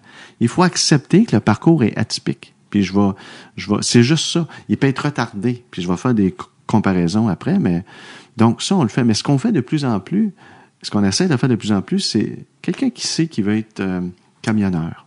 Euh, on a deux pilotes. En fait, je prends ces exemples-là parce que l'été passé, quand je suis arrivé, on avait deux pilotes d'avion et un qui voulait être camionneur. Puis camionneur, on a appris quelque chose dans la pandémie, c'est un job essentiel. Alors, à partir de ce moment-là, on leur a organisé des cours euh, presque privés. Puis c'est à ça qu'on réfléchit. Ça, je veux plus de flexibilité sur ça. Parce qu'il faut reconnaître, c'est pas tout le monde. Euh, Des plombiers, des soudeurs, des électriciens, ça gagne très bien sa vie. Oui. C'est des citoyens euh, part entière qui payent beaucoup de taxes. Alors, ça, ça contribue à notre euh, société. Puis, Absolument. puis j'oserais dire, je suis très passionné par ce sujet-là parce que c'est le bien-être des jeunes. Puis, puis je dis pas qu'on est parfait. C'est pas avant que tout le monde mélange les tomates. on n'est pas parfait. Non. Mais on reconnaît c'est un parcours atypique. Je voudrais juste qu'on se dise après ça que tous les athlètes de pointe, dans toutes les disciplines, ont un parcours scolaire atypique. Je suis convaincu que les tennisman de niveau mondial n'ont pas fait 40 heures d'université, puis de cégep, puis de secondaire 5 quand tu étais à Wimbledon à 16 ans. Puis ça, on ne critique jamais. Puis on devrait pas le critiquer. Je vais être clair aussi, Ouais, je dis pas de commencer à critiquer ça. Je dis de mettre tout en perspective. Les athlètes de pointe qui vont aux Olympiques 17-18 ans, des fois ils prennent 7-8 ans pour faire leur euh, cégep. C'est pas grave. Il y a rien qui arrive de négatif là. Tu peux sortir, puis vous autres, vous êtes un superbe exemple. Tu sors du secondaire 5, puis si Louise décide que vous avez un talent indéniable, ben dès 18 ans, tu peux être à l'École nationale de l'humour parce que c'est ça que tu veux faire. Mhm. T'es-tu un moins bon citoyen? Parce qu'à 20 ans, tu vas faire de l'écriture des sitcoms, puis après ça, tu vas faire des shows puis des podcasts? T'es pas un moins bon citoyen parce que t'es pas allé à l'université. T'es pas un moins bon citoyen parce que t'as pas passé par le cégep. Tout le monde a son parcours un peu. Euh, fait qu'on essaie d'avoir une flexibilité de ce côté-là qu'on va regarder encore plus. Mais l'étudiant qui rentre dans notre ligue puis qui aime étudier, il y a moins, on, y fait pas la vie facile, j'en conçois. On, est, on prépare les jeunes pour la Ligue nationale. On a plus de matchs en ce sens-là. C'est une mini Ligue nationale en ce sens-là. Pour avoir, on pense qu'on a la meilleure équipe, on a la meilleure ligue de développement au monde. Mais celui qui veut étudier, il y a tout ce qu'il faut. Dans chaque aréna, il y a une école Ouais. à distance. Pas oublier, des fois, des fois, tu as un francophone qui est, euh, qui est à Bathurst, des fois, tu as un anglophone qui est, à, qui est à Chicoutimi. Tout est facilité, tout est organisé, il y a des conseillers pédagogiques, euh, chacun par équipe. Moi, je rencontre les clubs. Quand je rencontre les clubs, j'ai leur fiche scolaire. On fait un classement des équipes scolaires. Euh, hein, les gens sont très, très, très commis, prennent très au sérieux. Comme on dit Je m'arrête là pour Non, non, c'est correct. Ta passion. Ça me Ouais, t'as- t'as choisi la bonne job. C'est ça la morale de l'histoire. T'es au bon endroit. C'est ça que c'est rassurant. J'essaye. Start with a bang, comme on dit en anglais. T'es arrivé sur la job et un des premiers moves que t'as fait, euh, c'est d'abolir ou en tout cas d'annoncer l'abo- l'abolition Ouais. des batailles dans le hockey junior, qui était un dossier. Enrico Ciccone est venu au podcast il y a plusieurs années. C'était son cheval de bataille avec euh, Isabelle Charret, si je ne m'abuse. la ministre Isabelle Charret. La ministre Isabelle Charret qui euh, bon il voulait puis bon Enrico qui en sait quelque chose lui qui qui, qui est passé par là est-ce que c'est un en fait pourquoi c'est important que tu commences avec ça? Est-ce que c'était pour faire une impression? Est-ce que puis comment? Ouais tout cas bref c'est Euh, déjà- non, je te dirais, premièrement, je, te- je suis très, très, très, puis les équipes le, le savent, puis quand j'ai été rencontré l'année passée au mois de février, euh, ça se discutait depuis longtemps, les batailles. C'est un, ça fait trois ans là, que euh, le politique, le gouvernement mettent une pression sur ça. Euh, moi, j'ai pas, j'ai aucun, aucune affinité pour les batailles. Parce que tu sais quand tu l'ai avec une quand tu avec un regard neuf là tu sais mettons Ouais. Gilles était là depuis 37 ans Ouais. Dans le monde du hockey tout ça, ah, les gens dans le monde du hockey, non, les batailles, ça a un rôle dans la game, tout ça. Ouais. Toi, t'arrives, les batailles, c'est fini. Ouais. Mais moi, je respecte ceux qui ont des opinions. Puis je respecte que des fois, une bataille, euh, puis on a tous grandi. Moi, je viens de l'époque des Broad Street Bullies, euh, des Flyers en 76, qui ont gagné une Coupe Stanley de cette façon-là. Puis le milieu du hockey était très content en 76 quand les Canadiens les ont battus en quatre avec des joueurs Mhm. de talent, puis qui se sont pas fait in- intimider. Puis il y a une grosse différence Gilles Lupien était d'ailleurs dans, dans la solution Absolument. de. Absolument. C'est-à-dire qu'il y a un côté. euh, tu sais, euh, la bataille, c'est juste que c'est fait pas partie du jeu.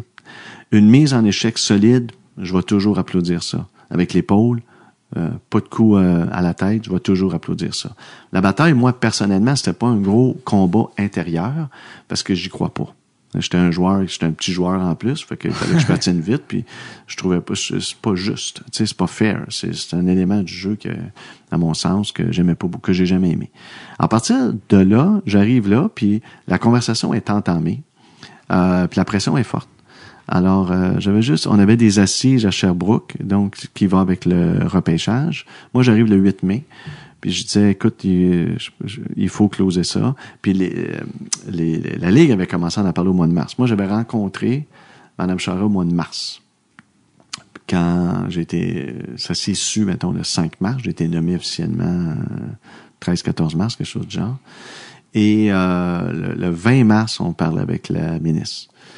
Et j'ai dit, on va mettre un comité sur pied. Fait qu'ils ont, ils ont fait un comité sur, sur pied euh, pendant ce temps-là. Puis quand je suis arrivé, ben, on a ramassé la balle là. Puis je voulais absolument passer le règlement puis closer ça pour annoncer ça à Sherbrooke avec tous les propriétaires présents et avec les propriétaires on board, comme on dit en anglais. Fait qu'on a fait Ouais. le travail en amont beaucoup. Ça a été unanime comme acceptation. Alors, euh, le, le, le règlement euh, est complexe parce que euh, il y avait, il y avait, il y avait, tu sais, il y avait un extrême de dire tu te bats, puis t'es suspendu, puis t'es en dehors du match. Euh, alors que là, il a fallu apporter quelques nuances parce qu'on voulait éviter l'évidence là de je vais sauter sur Sidney Crosby au match 6, fait qu'il sera pas là pour la game 7. Fait qu'un joueur qui se défend, mettons, euh, qui prend le gilet, les coudes, puis qui fait juste, qui donne pas de coups, on calculera pas. Le mot-clé, c'est engagé dans une bataille. On calculera pas qu'il est engagé dans une bataille. Alors donc, les jeunes doivent apprendre à contrôler leurs émotions d'une autre façon. Il y a d'autres circuits où il n'y en a pas de bataille aussi, puis ils sont repêchés autant. Fait que moi, je pense qu'on est précurseurs. T'as-tu eu de la Euh, résistance, connaissant que le monde du hockey est très conservateur? Il y a Ah. des gens qui tiennent aux batailles? Absolument. C'est-à-dire Qu'est-ce résistant. qu'est-ce que tu t'es fait dire par les gens qui Ben, écoute, ça fait partie de la culture, ça change le tempo. Euh, S'il n'y a pas ça, il va y avoir des coups de hockey, il va y avoir des cross-checks encore plus violents. Tu sais, moi, je suis un gars de stats, puis j'essaie de mettre les choses à la bonne place. Fait que là, j'ai fait sortir un paquet de stats, puis l'équipe qui a gagné la Coupe Mémoriale euh, cette année a eu une bataille les deux dernières années. Fait que je pense que toutes les autres équipes, c'est Les vrai que les remparts. remparts se battaient pas. Puis les remparts ont réussi à jouer, puis ils n'ont pas plus de blessés. Puis j'ai fait sortir les punitions contre, contre les remparts. Y a-tu plus de cross-check contre les remparts? Est-ce que les remparts donnent plus de cross-check puis de coups de cochon vicieux? Non. Puis après ça, on a 4-5 équipes qui ont en bas de 5 batailles dans toute l'année. Donc, ça veut dire qu'ils se battent jamais ou 93% du temps se battent pas sur 68 matchs. Les autres équipes savent ça aussi. On a quatre récidivistes. L'année passée, il y a eu 30 batailles, ce qu'on appelle un instigateur et un agresseur. Puis il y en a eu 50 à peu près. Donc, une par 10 matchs à peu près. Euh, on est loin de l'époque de Chico. Là. Chico, c'était deux par match. Euh, J'ai eu des années sur 5 600 matchs totaux, il y avait peut-être 800 batailles. Euh, alors que là, on avait 86 sur toujours le même 612 matchs. T'as- T'as-tu parlé que- un peu à tes homologues de la OHL puis de la Oui. WHL? Qu'est-ce qu'ils t'ont dit? Euh, pas grand-chose. Je trouvais qu'on allait vite. Ah ouais? Euh, parce que autres, il n'y avait pas nécessairement la même pression. Euh, mais je sais qu'ils sont en réflexion. Tu sais, ils sont en réflexion. Là-bas, c'est une culture euh, différente. Ouais. Je vais te donner, euh, je vais te donner une anecdote. T'es dans, t'es dans les médias, euh, TSN et RDS. Ouais. RDS a depuis longtemps, ah, longtemps, plusieurs années, mais euh, tu pourras vérifier, décidé de jamais monter une reprise de bataille où ils arrêtent juste avant, ils ne servent jamais ça dans les promotions. Euh, quand on était à Coupe Mémorial, TSN et, RDS sont les euh, diffuseurs. Et euh, les gens d'RDS prennent ce qu'on appelle le feed, Ouais. donc la caméra de TSN. Et euh, avant d'aller à la pause, il y a eu un combat sur neuf matchs à la Coupe euh, Mémorial entre deux équipes de l'Ouest et Ontario. Et, et ils se sont servis, ils l'ont montré 25 fois. Puis avant d'aller à, à la pause, ils ont remontré de coups de poing en, en- au ralenti. Les animateurs d'RDS, c'était un peu bouche bée. Ça fait longtemps qu'on a eu ces images-là sur RDS. Alors, il y a une différence de culture que j'accepte, mais je pense que tout le monde, euh, euh, d'ailleurs, je vous rends hommage, je pense que c'est la nouvelle génération qui nous amène là de toute façon. Les kids arrivent au- au- aujourd'hui, sont pas mindés comme dans les années 70, 80 puis 90. La façon d'être tough, c'est pas nécessairement de se battre. C'est d'être solide devant le but, puis te planter là, puis prendre les cross-checks, puis tu vas être perçu comme quelqu'un. Un Gallagher, Mhm. c'est pour le moment jamais battu dans la Ligue nationale, je pense. Pas souvent. Puis pas souvent, parce que je, mais j'ai littéralement, j'ai pas de souvenir. Ouais. Euh, puis il a personne qui met en doute son toughness, comme on dit en anglais, quand il va dans le trafic. Alors, je pense que les jeunes arrivent beaucoup plus en ayant envie de pratiquer leur art, Ouais. euh, puis de l'amener à un autre niveau. Ça, ça a évolué, là, tu sais, mais le- le- 100%. la phrase, il m'a fait sourire quand tu dis il trouvait que ça va vite parce que je trouve qu'il y a beaucoup de choses dans le hockey qui changent lentement. tu sais. Absolument. On a eu la, la j'ai reçu là, dans les derniers podcasts, j'ai fait Guillaume Lepage, qui est un journaliste euh, euh, attitré à la Ligue nationale qui est, qui est ouvertement gay. Puis la Ligue nationale, par exemple, cette question-là, où on va enlever tu sais, le hockey, ça change lentement. Fait que quand quelqu'un dit, oh, vous allez vite, ça me Ouais. fait un peu rire. Parce que je me dis, euh, c'est peut-être vous qui allez trop lentement, mais Ouais. Euh, Ben, moi, je suis impatient de nature aussi. Puis quand quelque chose fait beaucoup de sens, puis des fois, il y a, un- faut que tu saisisses. Euh, car- c'est c'est euh, carpe diem, tu sais. Faut que tu saisisses le moment, Society. passe, puis you gotta do it. Fait que, je pensais pas que t'allais citer Robin Williams aujourd'hui, mais tout est... moi, c'est plus euh, Lara Fabien. Ah oui, c'est ça, c'est une tonne de Lara. J'ai tes disques. Ah, ok, je savais pas. Euh, je sais pas combien de temps, combien de temps tu te vois être commissaire? T'as-tu un plan qui est un nombre d'années? J'ai pas vraiment de plan. Je me suis dit qu'à 65 ans, on était, on était pour réviser si ça nous tente encore, si ça va bien. Fait que présumément qu'on se rende là, ça, c'est minimum 7 ans. Ok. Euh, puis après ça, ben, une fois que tu es rendu là, je suspecte que 10 ans, c'est un beau chiffre. Euh, ça m'amènerait à 68 par rapport à l'année où j'ai commencé. Fait que euh, j'essaie de me garder en forme le plus possible. Fait que je être en forme à ce moment-là. Fait que c'est peut-être... euh, ça sera pas 37 ans. Je peux t'annoncer ça tout de suite. c'est Euh, c'est peut-être une bonne chose. C'est- T'arrives avec une autre expérience, un autre bagage. absolument. Ça, c'est... Oui. Quand tu vas prendre bon ta point. retraite, puis qu'on va parler de Mario est l'ancien commissaire de la LH, LHJMQ, qu'est-ce que tu aimerais que les gens disent? Qu'est-ce que tu aimerais que ton héritage soit dans le junior majeur? Ben, je pense que les jeunes continuent. euh, moi, moi, quand j'ai quand j'ai parlé de ce job-là en février à- aux dirigeants puis à ceux qui étaient là puis qui décidaient, je parlais de bien-être. Je parlais de bien-être au sens large. Euh, je, veux que les jeunes vivent l'expérience d'une vie. Euh, je veux qu'ils deviennent des citoyens. Puis, je, veux dire, tout le monde veut ça. Euh, euh, ça paraît peut-être cliché, mais euh, tu sais, euh, je te parle au, sens macro là.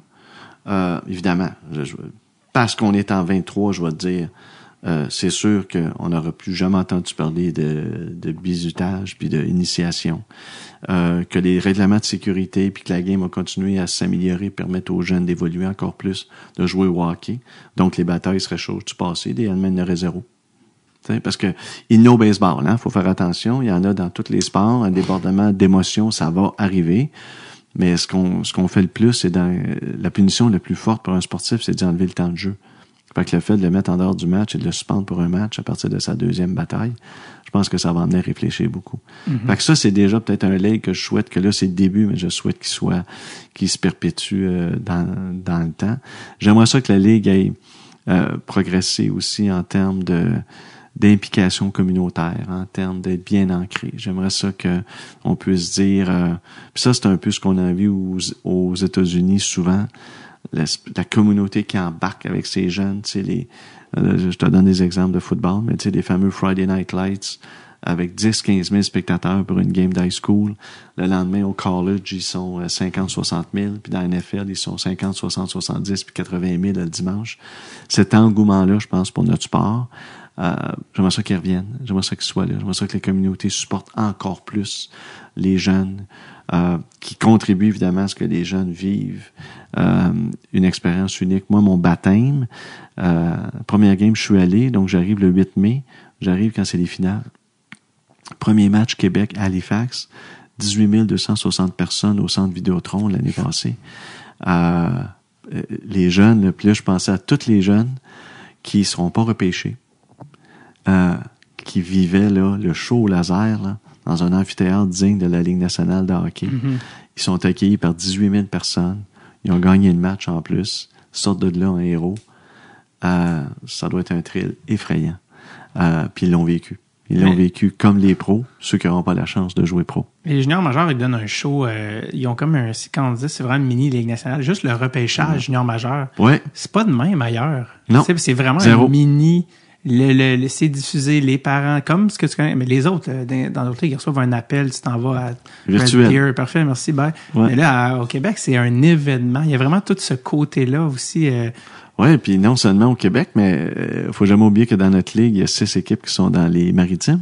Et l'année prochaine, donc ce qui s'en vient, euh, on l'a annoncé l'année passée au mois de juillet. J'étais à Moncton pour annoncer euh, que le repêchage va se faire à Moncton. hmm, et j'avais le ministre des Finances du Nouveau-Brunswick, Event Moncton, donc l'espèce de tourisme, l'organisation touristique. La maire, de- la mairesse de Moncton était là. Euh, c'est big. Puis je l'ai réalisé là, ça aussi, c'est dans mes premières fonctions officielles, euh, parce qu'on fait un show essentiellement comme la Ligue nationale avec à peu près dix fois moins de moyens. Mais tu sais, le gros écran, les entrevues, euh, la marche, Euh, je les accueille sur la scène, comme j'ai fait l'année passée à Sherbrooke. L'équipe est Comme là. Gary. Le jersey. Comme Gary. Est-ce que tu as entendu Euh, ce que Gary dit aux joueurs quand ils sont pêchés? Il est miké. Non, j'ai pas. Euh, c'était dit- non parce qu'on était. Moi, j'étais dans la foule, puis on avait. Puis à toute fois que le jeune montait, on était plein de commentaires autour. J'ai pas de. Il, dit souvent, en tout cas, il faudrait que je, check- que je le réécoute, là, il note ça, mais comme, tu sais, euh, avec sa petite voix, comme, this is a big deal. Genre, quand il Ouais. va, this is a big deal, welcome to the NHL. Tu sais, puis là, il prend, il prend sa photo. Ouais. Et je me souviens qu'il y a une couple de catchphrases, là, qu'il dit euh, tout le temps aux gars. Ouais. Ben moi j'ai eu du fun à parler. Euh, celui qui a été le premier choix, Caleb Desnoyers, l'année passée à Sherbrooke, je l'avais rencontré deux semaines avant parce que j'avais remis le trophée. Euh, le Midget 3 m'avait invité au mois de mai à remettre le trophée euh, Mario Lemieux euh, au meilleur espoir du Midget 3. C'était lui. Puis on l'a repêché en premier. Fait que j'ai donné un trophée, puis trois semaines après, j'ai serré la main sur, euh, Wow, sur le stage. Puis euh, Écoute, tu vois les yeux grands comme ça. les gens se font faire un costume. euh, ils arrivent à la piquer sous bande. euh, tu sais, c'est... Sans le blackface, j'imagine. Sans, non, sans blackface. Allons pas là. là. Euh, puis c'était vraiment... ben, c'est, c'est, c'est la plus belle journée, là, tu sais. oui, c'est correct. Fait que je veux que ça. Moncton, que- Stéphane Leroux, je pense, m'a dit que c'était, je- je- j'espère pas me tromper, que c'était un des plus beaux amphithéâtres qu'il y avait Ah, absolument. Absolument. Nouveau. 2018. Oui, exact. Puis, Extraordinaire. euh, Acadie Batters également. Et... Caddy Batters, c'est Centre Irving. Je suis pas allé encore. Ça, ça. je l'ai pas constaté. Est-ce que l'équipe Euh, est là? Halifax pour, euh, aussi. L'équipe reste à Acadie Batters? Je sais qu'il y avait des Ah rumeurs. ouais, il y a des, euh, oui, il y a des, euh, il y a des, l'équipe, l'équipe, euh, oui, l'équipe va être euh, à Batters. C'est, euh, on, on peut jamais rien dire sur 10 ans, là. Ah oui. Je veux dire, à court terme, parce qu'il y a eu des rumeurs à un moment donné, euh, quelqu'un qui s'intéressait au club pour le déménager. Ok. puis on a dit non. Alors, l'équipe est là. Euh, tu parlais du repêchage. On, on, euh, on était à Nashville. Qu'est-ce que, qu'est-ce, que tu fais? Qu'est-ce que, que tu fais comme commissaire à, Ah, ren- tourisme ça a été, ah non, business? c'était pas du tourisme, c'était vraiment business, euh, parce que nous, on est jugé aussi en partie par le nombre de joueurs qui sont repêchés Ah. dans notre ligue. Ouais. Alors, euh, puis on a des défis sur ça. Ah, fait que j'ai rencontré été- beaucoup d'équipes, beaucoup de DG. Euh, j'ai passé du temps, évidemment, c'était plus naturel avec les DG euh, ou les dirigeants québécois dans les clubs parce qu'ils connaissent notre ligue. J'aurais leur expliquer aussi, j'avais un mandat très clair, je voulais leur expliquer le- les batailles pour pas qu'ils tombent la perception de dire là, euh, tu sais, les joueurs vont être moins tough, tout ça. Puis écoute, les Daniel Briand Ah ouais, de ce il fallait monde. tu euh, ces gens-là. de- Tu sais, euh, j'ai parlé avec ben, Julien Brisebois, c'est sûr, Daniel Brière, Luc Robitaille, Émilie Castonguay, vous connaissez peut-être, qui est à Vancouver. Podcast. Bon, alors Émilie qui est à Vancouver. Puis ce que j'ai découvert, c'est toutes des gens aussi euh, prêts à aider notre ligue. Tu sais, je Mhm. disais, écoute, je, je vais peut-être faire un comité, un sounding board, ça te tente-tu? Tu peux être virtuel? Émilie, ça a pris deux secondes qu'elle a Mhm. dit oui. Euh, tout le monde, si on peut t'aider, Mario, hein, tu nous appelles, tu nous textes, on va le faire. Parce que Euh, le, le, le, le dernier a été euh, notoire, parce que beaucoup, en tout cas, dans les Ouais. médias au Québec, pour euh, le plus euh, difficile. Le pire. le pire, Ouais, carrément. 12, 12 Ouais, Il n'y a pas peur des mots, j'aime ça. Ouais. Euh, pour euh, les joueurs euh, québécois, toi, comme, comme commissaire de la GMQ, comment tu... Ben là, c'est drôle parce que ça aussi, et ça c'est justement ce que ce que je fouillais. Il y a des, il y a, il y a certains euh, éléments administratifs, puis je veux pas trop rentrer dans le détail, mais qui fait que nous, nos joueurs doivent signer des contrats un peu plus vite que les autres, euh, le reste du monde. Alors, euh, Avec la Ligue nationale, là, à ouais. cause des deux ans d'éligibilité, Bon. avant de revenir dans voilà, le repêchage. donc tu au courant. Alors que les Alors, Européens ont ben plus voilà. de temps, les Américains du 4 ans. Bref. c'est là qu'on est. Alors, tu sais, ça donne donc une espèce de... euh, c'est un peu injuste le calcul parce que quand tu arrives à la ronde 6-7 ou 5-6-7, Mhm. les dépisteurs m'ont tous dit à l'unisson que c'est une des grosses raisons parce qu'on Ah veut ouais. donner 5 ans à notre DG. Je comprends. On donne du temps à notre DG. Parfait, on a enregistré ça. Ça, c'est enregistré. Euh, ensuite, je pense qu'il y a une notion de méconnu. Honnêtement, il y a des équipes. Euh, il y a trois dépisteurs. Il y a trois équipes qui m'ont dit, écoute, euh, moi, je viens d'arriver avec cette équipe-là, puis une des choses que j'ai faites, c'est mettre un dépisteur au Québec parce qu'on n'avait pas. Alors ça, on va s'assurer que la Ligue rayonne de belle pas. façon. Moi, j'ai rencontré euh, Dan Marr, un chic type qui est le chef du Central Scouting de la NHL.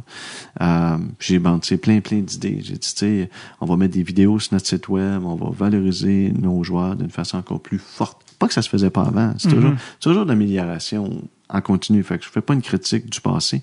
C'est vraiment de regarder euh, par Ouais. en avant. Fait que non, Nashville, c'était du gros travail, je te dirais. Puis- La, la politique jusqu'à un certain point, mais du gros Beaucoup. travail.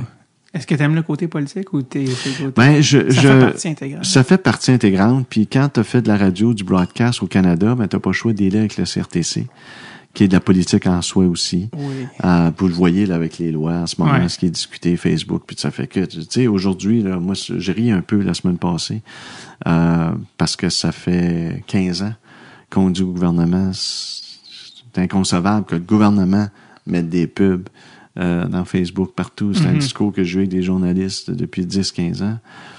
Puis là, parce que là, c'est devenu à mode la semaine passée, tout le monde tombe là-dedans. Je suis bien content, là. Mais je veux dire, c'est, c'est, il y a assez de médias au Québec, euh, au, Ouais. au Canada, pour que les gouvernements utilisent les médias locaux. Ouais, Puis je comprends que les jeunes sont là. C'est pas ce que je dis, mais ils sont pas juste là. Tu peux les rejoindre c'est ailleurs. Tu peux les rejoindre dans des commandites de festivals, de ZooFest. Il y a plein d'affaires. De podcasts, oui. Il y a plein d'éléments où tu peux rejoindre les jeunes aujourd'hui. C'est prouvé statistiquement. Tu peux parler à une clientèle 18-24 sans du tout, du tout, du tout aller sur Ben, les sont- plateformes internationales. S'il y a un endroit où les jeunes sont plus, c'est sur Facebook. les Ben, vrais jeunes, là. C'est ça, ils sont plus là. C'est ça. les- Facebook, c'est pour moi, là. Exact. Euh, euh, moi, je suis plus sur Instagram. On est juste. un- mais euh, j'ai connu Facebook évidemment. Mais par rapport au, au développement du hockey au Québec, Ouais. c'est un, c'est un- un thème qui est récurrent. J'ai été, j'ai eu la chance d'aller en Suède pour faire un podcast avec Peter Forsberg à l'époque, puis j'avais Mm. rencontré euh, le, dir- le, non, pardon, le président de la Fédération de hockey sur glace euh, suédoise. Puis eux, t'es un gars de statistique, je vais t'en donner une que je trouve fascinante. Euh, Sais-tu le pourcentage, connais-tu le pourcentage des joueurs de la Ligue nationale qui viennent de Suède? Vite comme ça, non. Tu sais, euh, la Suède, pour donner une idée, a une population de autour de 10 millions. Un qui peu- est- un petit peu plus gros que le Québec. un hein. petit peu plus gros que le Québec, donc on est autour de 10 millions. La Suède euh, représente 10 des joueurs de la Ligue nationale, ce qui est immense, je veux dire, Ouais. pour un bassin de joueurs qui est, euh, ben, pas un bassin de joueurs, mais une population qui est de- plus, gros- plus grosse que le Québec. Puis eux, il y avait un développement très faible dans les années euh, 90, puis ils ont fait un, un changement au début du millénaire, dont ils touchent les dividendes maintenant, le temps que les générations, tout ça. Et, euh, et là, je sais que Jocelyn Thibault a été mis en place. Où, où- Ouais, où je m'en vais avec ça, c'est que la- le junior majeur n'est pas euh, comment dire, tu sais, par rapport aux joueurs qui vont dans la Ligue nationale, ça commence pas avec le junior majeur. là. Évidemment, le hockey mineur commence vraiment plus tôt. Est-ce que ça, c'est quelque chose que tu peux, sur lequel tu as un impact ou un développement, parce que ça commence bien plus tôt que Ben, ça? on n'a pas d'impact direct, mais certainement qu'on va tout faire pour aider parce que c'est notre produit. Alors moi, les rencontres que j'ai avec Jocelyn, ça fait partie d'un peu tout ça. Puis on a eu des belles rencontres au niveau du développement. Tu parles des 16 ans avec nous, tu sais. Euh, quand on parle des legs futurs, justement, il y a des côtés où un jeune qui arrive dans notre ligue à 16 ans, mais qui joue 4 minutes par match, c'est une bonne affaire. tu sais. Est-ce qu'on Mhm. devrait le renvoyer? Parce que là, peut-être que son développement euh, stagne. Et ça, on veut pas ça. Fait qu'on a des conversations sur ça. Il y a des pays qui favorisent qu'à 16 ans, ils ont une équipe nationale de 16 ans pour Mhm. Ouais. continuer leur développement avant d'arriver. Ouais. Euh, il y a plein d'éléments comme ça qu'on va regarder. On sait, euh, c'est pas pour rien que M. Legault a fait avec Marc Denis et son groupe le, le comité hockey sur la relance du hockey. D'ailleurs, Marc a été assez critique l'année Ouais. passée au mois de juin parce qu'il trouvait que ça allait pas vite. Et il trouvait, Euh, corrige-moi si je me trompe, mais que ces, ces suggestions avaient finalement pas été retenues. Ben, à- il y avait rien de retenu à date, mais je sais de Madame, euh, je sais que le ministre, le ministère de Madame Charette travaille en coulisses pour faire avancer beaucoup de choses. Je pense que le premier ministre a ça à cœur aussi. Alors, je pense qu'il va y avoir des, sais, au Québec, on a des infrastructures qu'il faut revoir aussi. Il y a, beaucoup d'enjeux qui rejoignent les enjeux de la société beaucoup. Euh, c'est ça qu'on va être obligé de travailler euh, de ce côté-là, mais, mais oui, ça me préoccupe énormément. Nous, c'est notre bassin. Une des choses que, d'ailleurs, tu me demandes, euh, en termes de legs dans, dans euh, 10 ans, je pense que l'accessibilité va falloir trouver une façon. Ah, ben je suis ça, pas ça, sûr. c'était au cœur en Suède là, du, du truc. Écoute, moi, je suis pas sûr qu'aujourd'hui, euh, je suis pas sûr que Mario Lemieux est un joueur de la Ligue nationale de hockey. Villemort. On connaît tous son le côté euh, modeste de sa famille. Moi, je peux te dire que je pourrais pas jouer au hockey. Moi, mes hockey coûtaient 7 pièces et demie. Puis ma mère, elle me disait, euh, je sais pas comment tu fais ça, mais brise-les pas. Puis on achetait peut-être trois hockey par année. Tu sais. Puis mon équipement au complet, ça a pris des proportions incroyables aujourd'hui. Mes patins, c'était l'élément le plus cher, c'était 100 pièces. Le reste, c'était 10, 15, 20. Les patins sont maintenant 1000 pièces aujourd'hui. Puis aujourd'hui, le hockey, 350 pièces. Ça n'a pas de bon sens. Alors, il y a un côté de ça, ça me fatigue. Mm-hmm. Une des choses, ah, mais ça, une des choses importantes, quand je te dis qu'on est dans le plan là, tu vois, Ouais. je suis rendu à la page 8 de mon PowerPoint là, que je fais en ce moment, mais c'est sûr que la fondation euh, peut jouer un rôle là-dedans. Puis la fondation de la LHGMQ qui existe pour les bourses, on peut l'étirer un peu, puis on verra comment sa mission évolue. On va probablement engager, on va essayer de travailler euh, avec des gens, structurer, structurer ça euh, pour justement aider à ça. Je pense que Jocelyn est très sensible à ça aussi. Parce qu'on a un modèle aussi plus proche de chez nous aux États-Unis, c'est, beaucoup les équipes nation- nationales, donc de réunir les meilleurs de chaque, âge, de chaque âge, de les faire monter, puis ça donne des Cole Caulfield qui étaient sur l'équipe. Puis eux qui, après ça, bon, visent l'universitaire.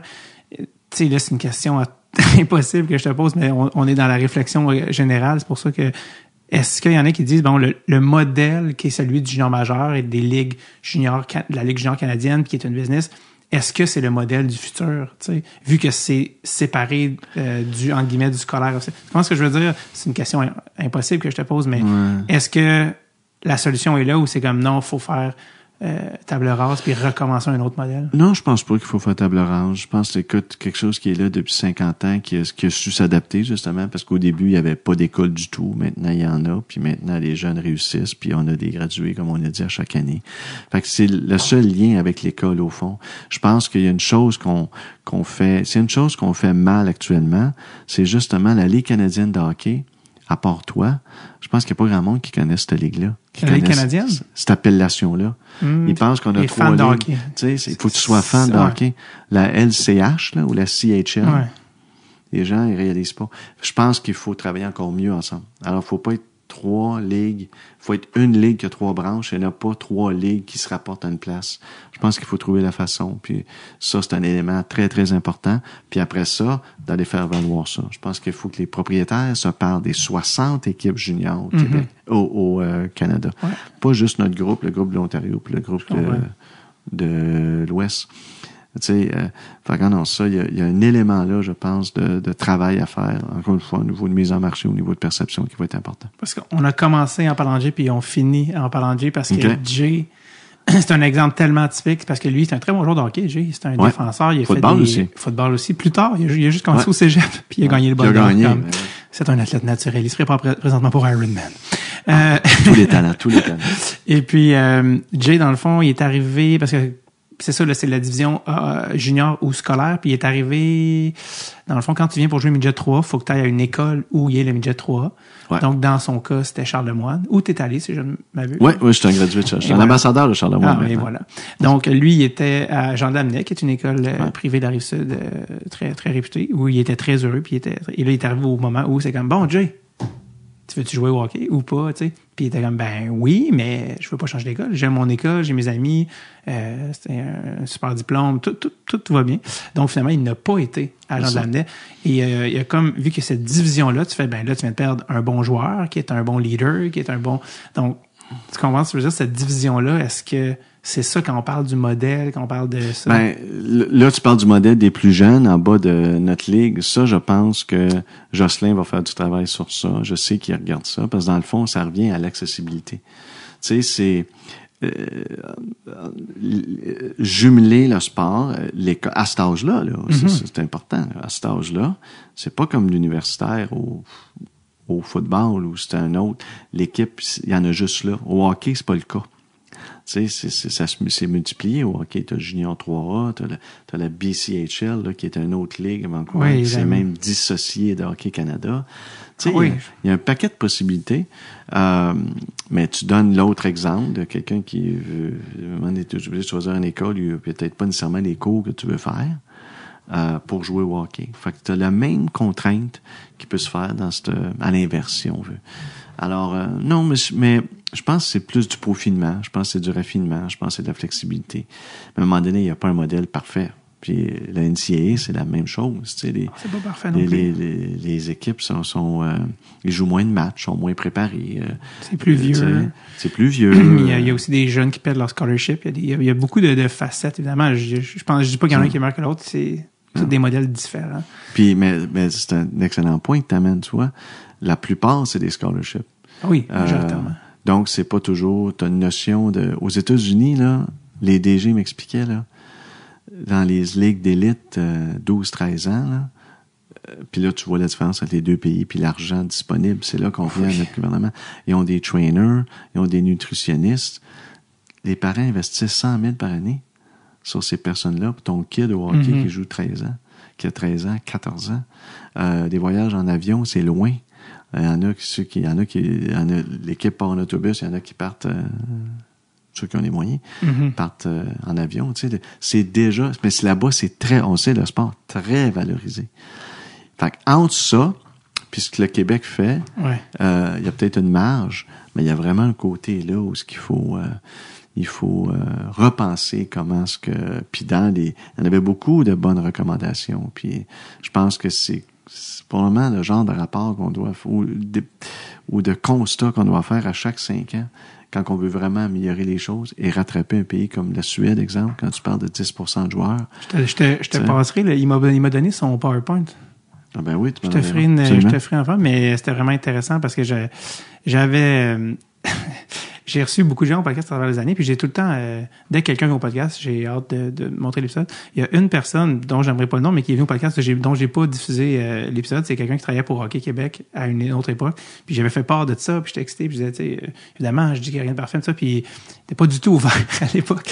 Puis je pense que ça l'offusquait, même qu'on parle d'un autre modèle. Donc, je suis content de voir euh, qu'il y a une ouverture, qu'il y a un changement. C'est Jocelyn, c'est, euh, Ah on est rendu ailleurs, mais euh, je pense qu'on est temps pour, euh, on est prêt pour le futur. Ben ouais, je pense que ben, tout le monde reconnaît. Je pense que, euh, écoute, j'ai jamais travaillé dans une job, euh, même même le show de, de Paul Arcan qui domine les ondes Que- depuis T'es 25 ans. parti, Paul Arcand. Ah, eh, non, il Ok, faut faire on- attention. On va. Oh, oui. T'étais là au départ de Paul Arcand. je, je, je suis arrivé, quand je suis arrivé au 92.5, Paul Arcan était déjà là. Moi, j'ai travaillé avec Paul Arcan euh, en- dans les années 90 avec ses cassés. Alors non, j'ai pas du tout parti. Paul, OK. Paul Arcan, c'est parti tout seul. Avait- Mais euh, où je peux, ce que je peux dire, c'est qu'à partir de la fondation que Paul était, où ça je suis fier, Mhm. ça serait un chapitre ça, dans, dans, dans mon livre, c'est d'avoir bâti 92.5 pour l'amener numéro un, puis qu'est-ce qui est devenu. Nous autres, on a greffé à Paul Arcan. Tu iras voir la programmation à ce moment-là, j'avais j'avais rien contre. Mais, Ron? Euh, Non? non, Ron était Au c'est sport. OK, ouais. Mais t'as parti aussi, c'est On a Sport. ouais, Bon, ça oui. Ça, ça te revient toujours Ça, c'est le fun parce que, mais ça, c'est le fun parce que ça, personne n'y croyait d'une station sportive française, puis elle a fait de l'argent à la fin. Cogeco a pris un autre chemin, c'est correct, mais c'était, c'était rentable. J'étais bien content parce que ça perdait 4 millions. Mais, euh, ouais, on a c'est greffé Isabelle Maréchal, Benoît Dutrisac et Paul Hood, puis une équipe en radio qui a duré jusqu'à 11 ans. Qui a duré 11 ans. Euh, Qui avait des bonnes parts de marché, quand même. Qui était, qui est numéro un en masse. Un autre en numéro fait, un. en fait, C'est parce que c'est un terme galvaudé en, en radio, c'est oui, que je fais des- leader, je dirais Oui. leader. Là, on n'a pas le temps d'expliquer ça, mais non, je mais- l'expliquerai un jour.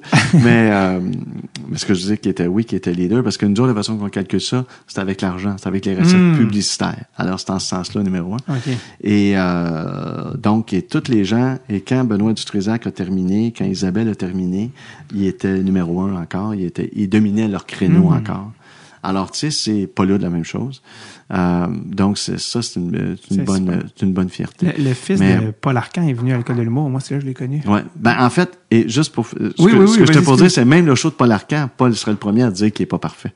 Ah. Alors, tu sais, de, de dire que notre modèle est parfait puis inattaquable, moi, je crois pas à ça. Je pense que, je pense qu'il est très, je pense que toute la base est solide quand ça survit aussi longtemps. Puis on a des propriétaires de qualité qui veulent les bien-être euh, de, de, des jeunes.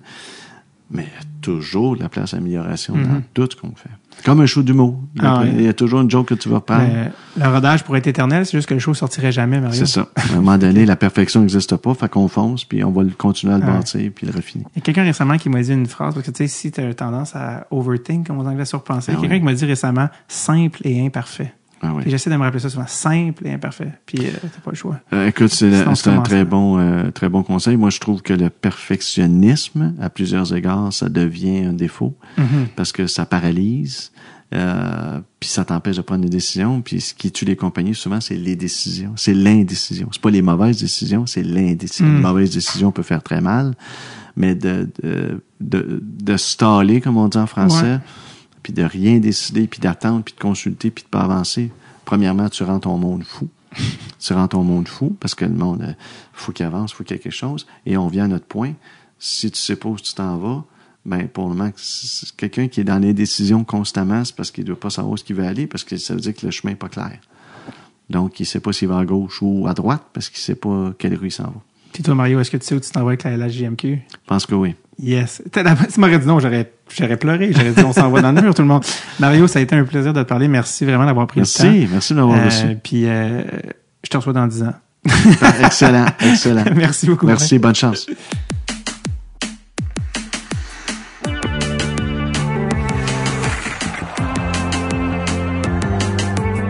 Merci énormément à Mario d'être passé au podcast. Ça a été un réel plaisir. Hâte de le recroiser en espérant le recevoir dans 10 ans puis qu'il y ait un, un héritage euh, incroyable sur lequel on pourrait revenir euh, à, à suivre. hein. Vous me le rappellerez si j'oublie, hein, parce que les épisodes d'effet, les who knows, mais euh, rappelez-moi là éventuellement.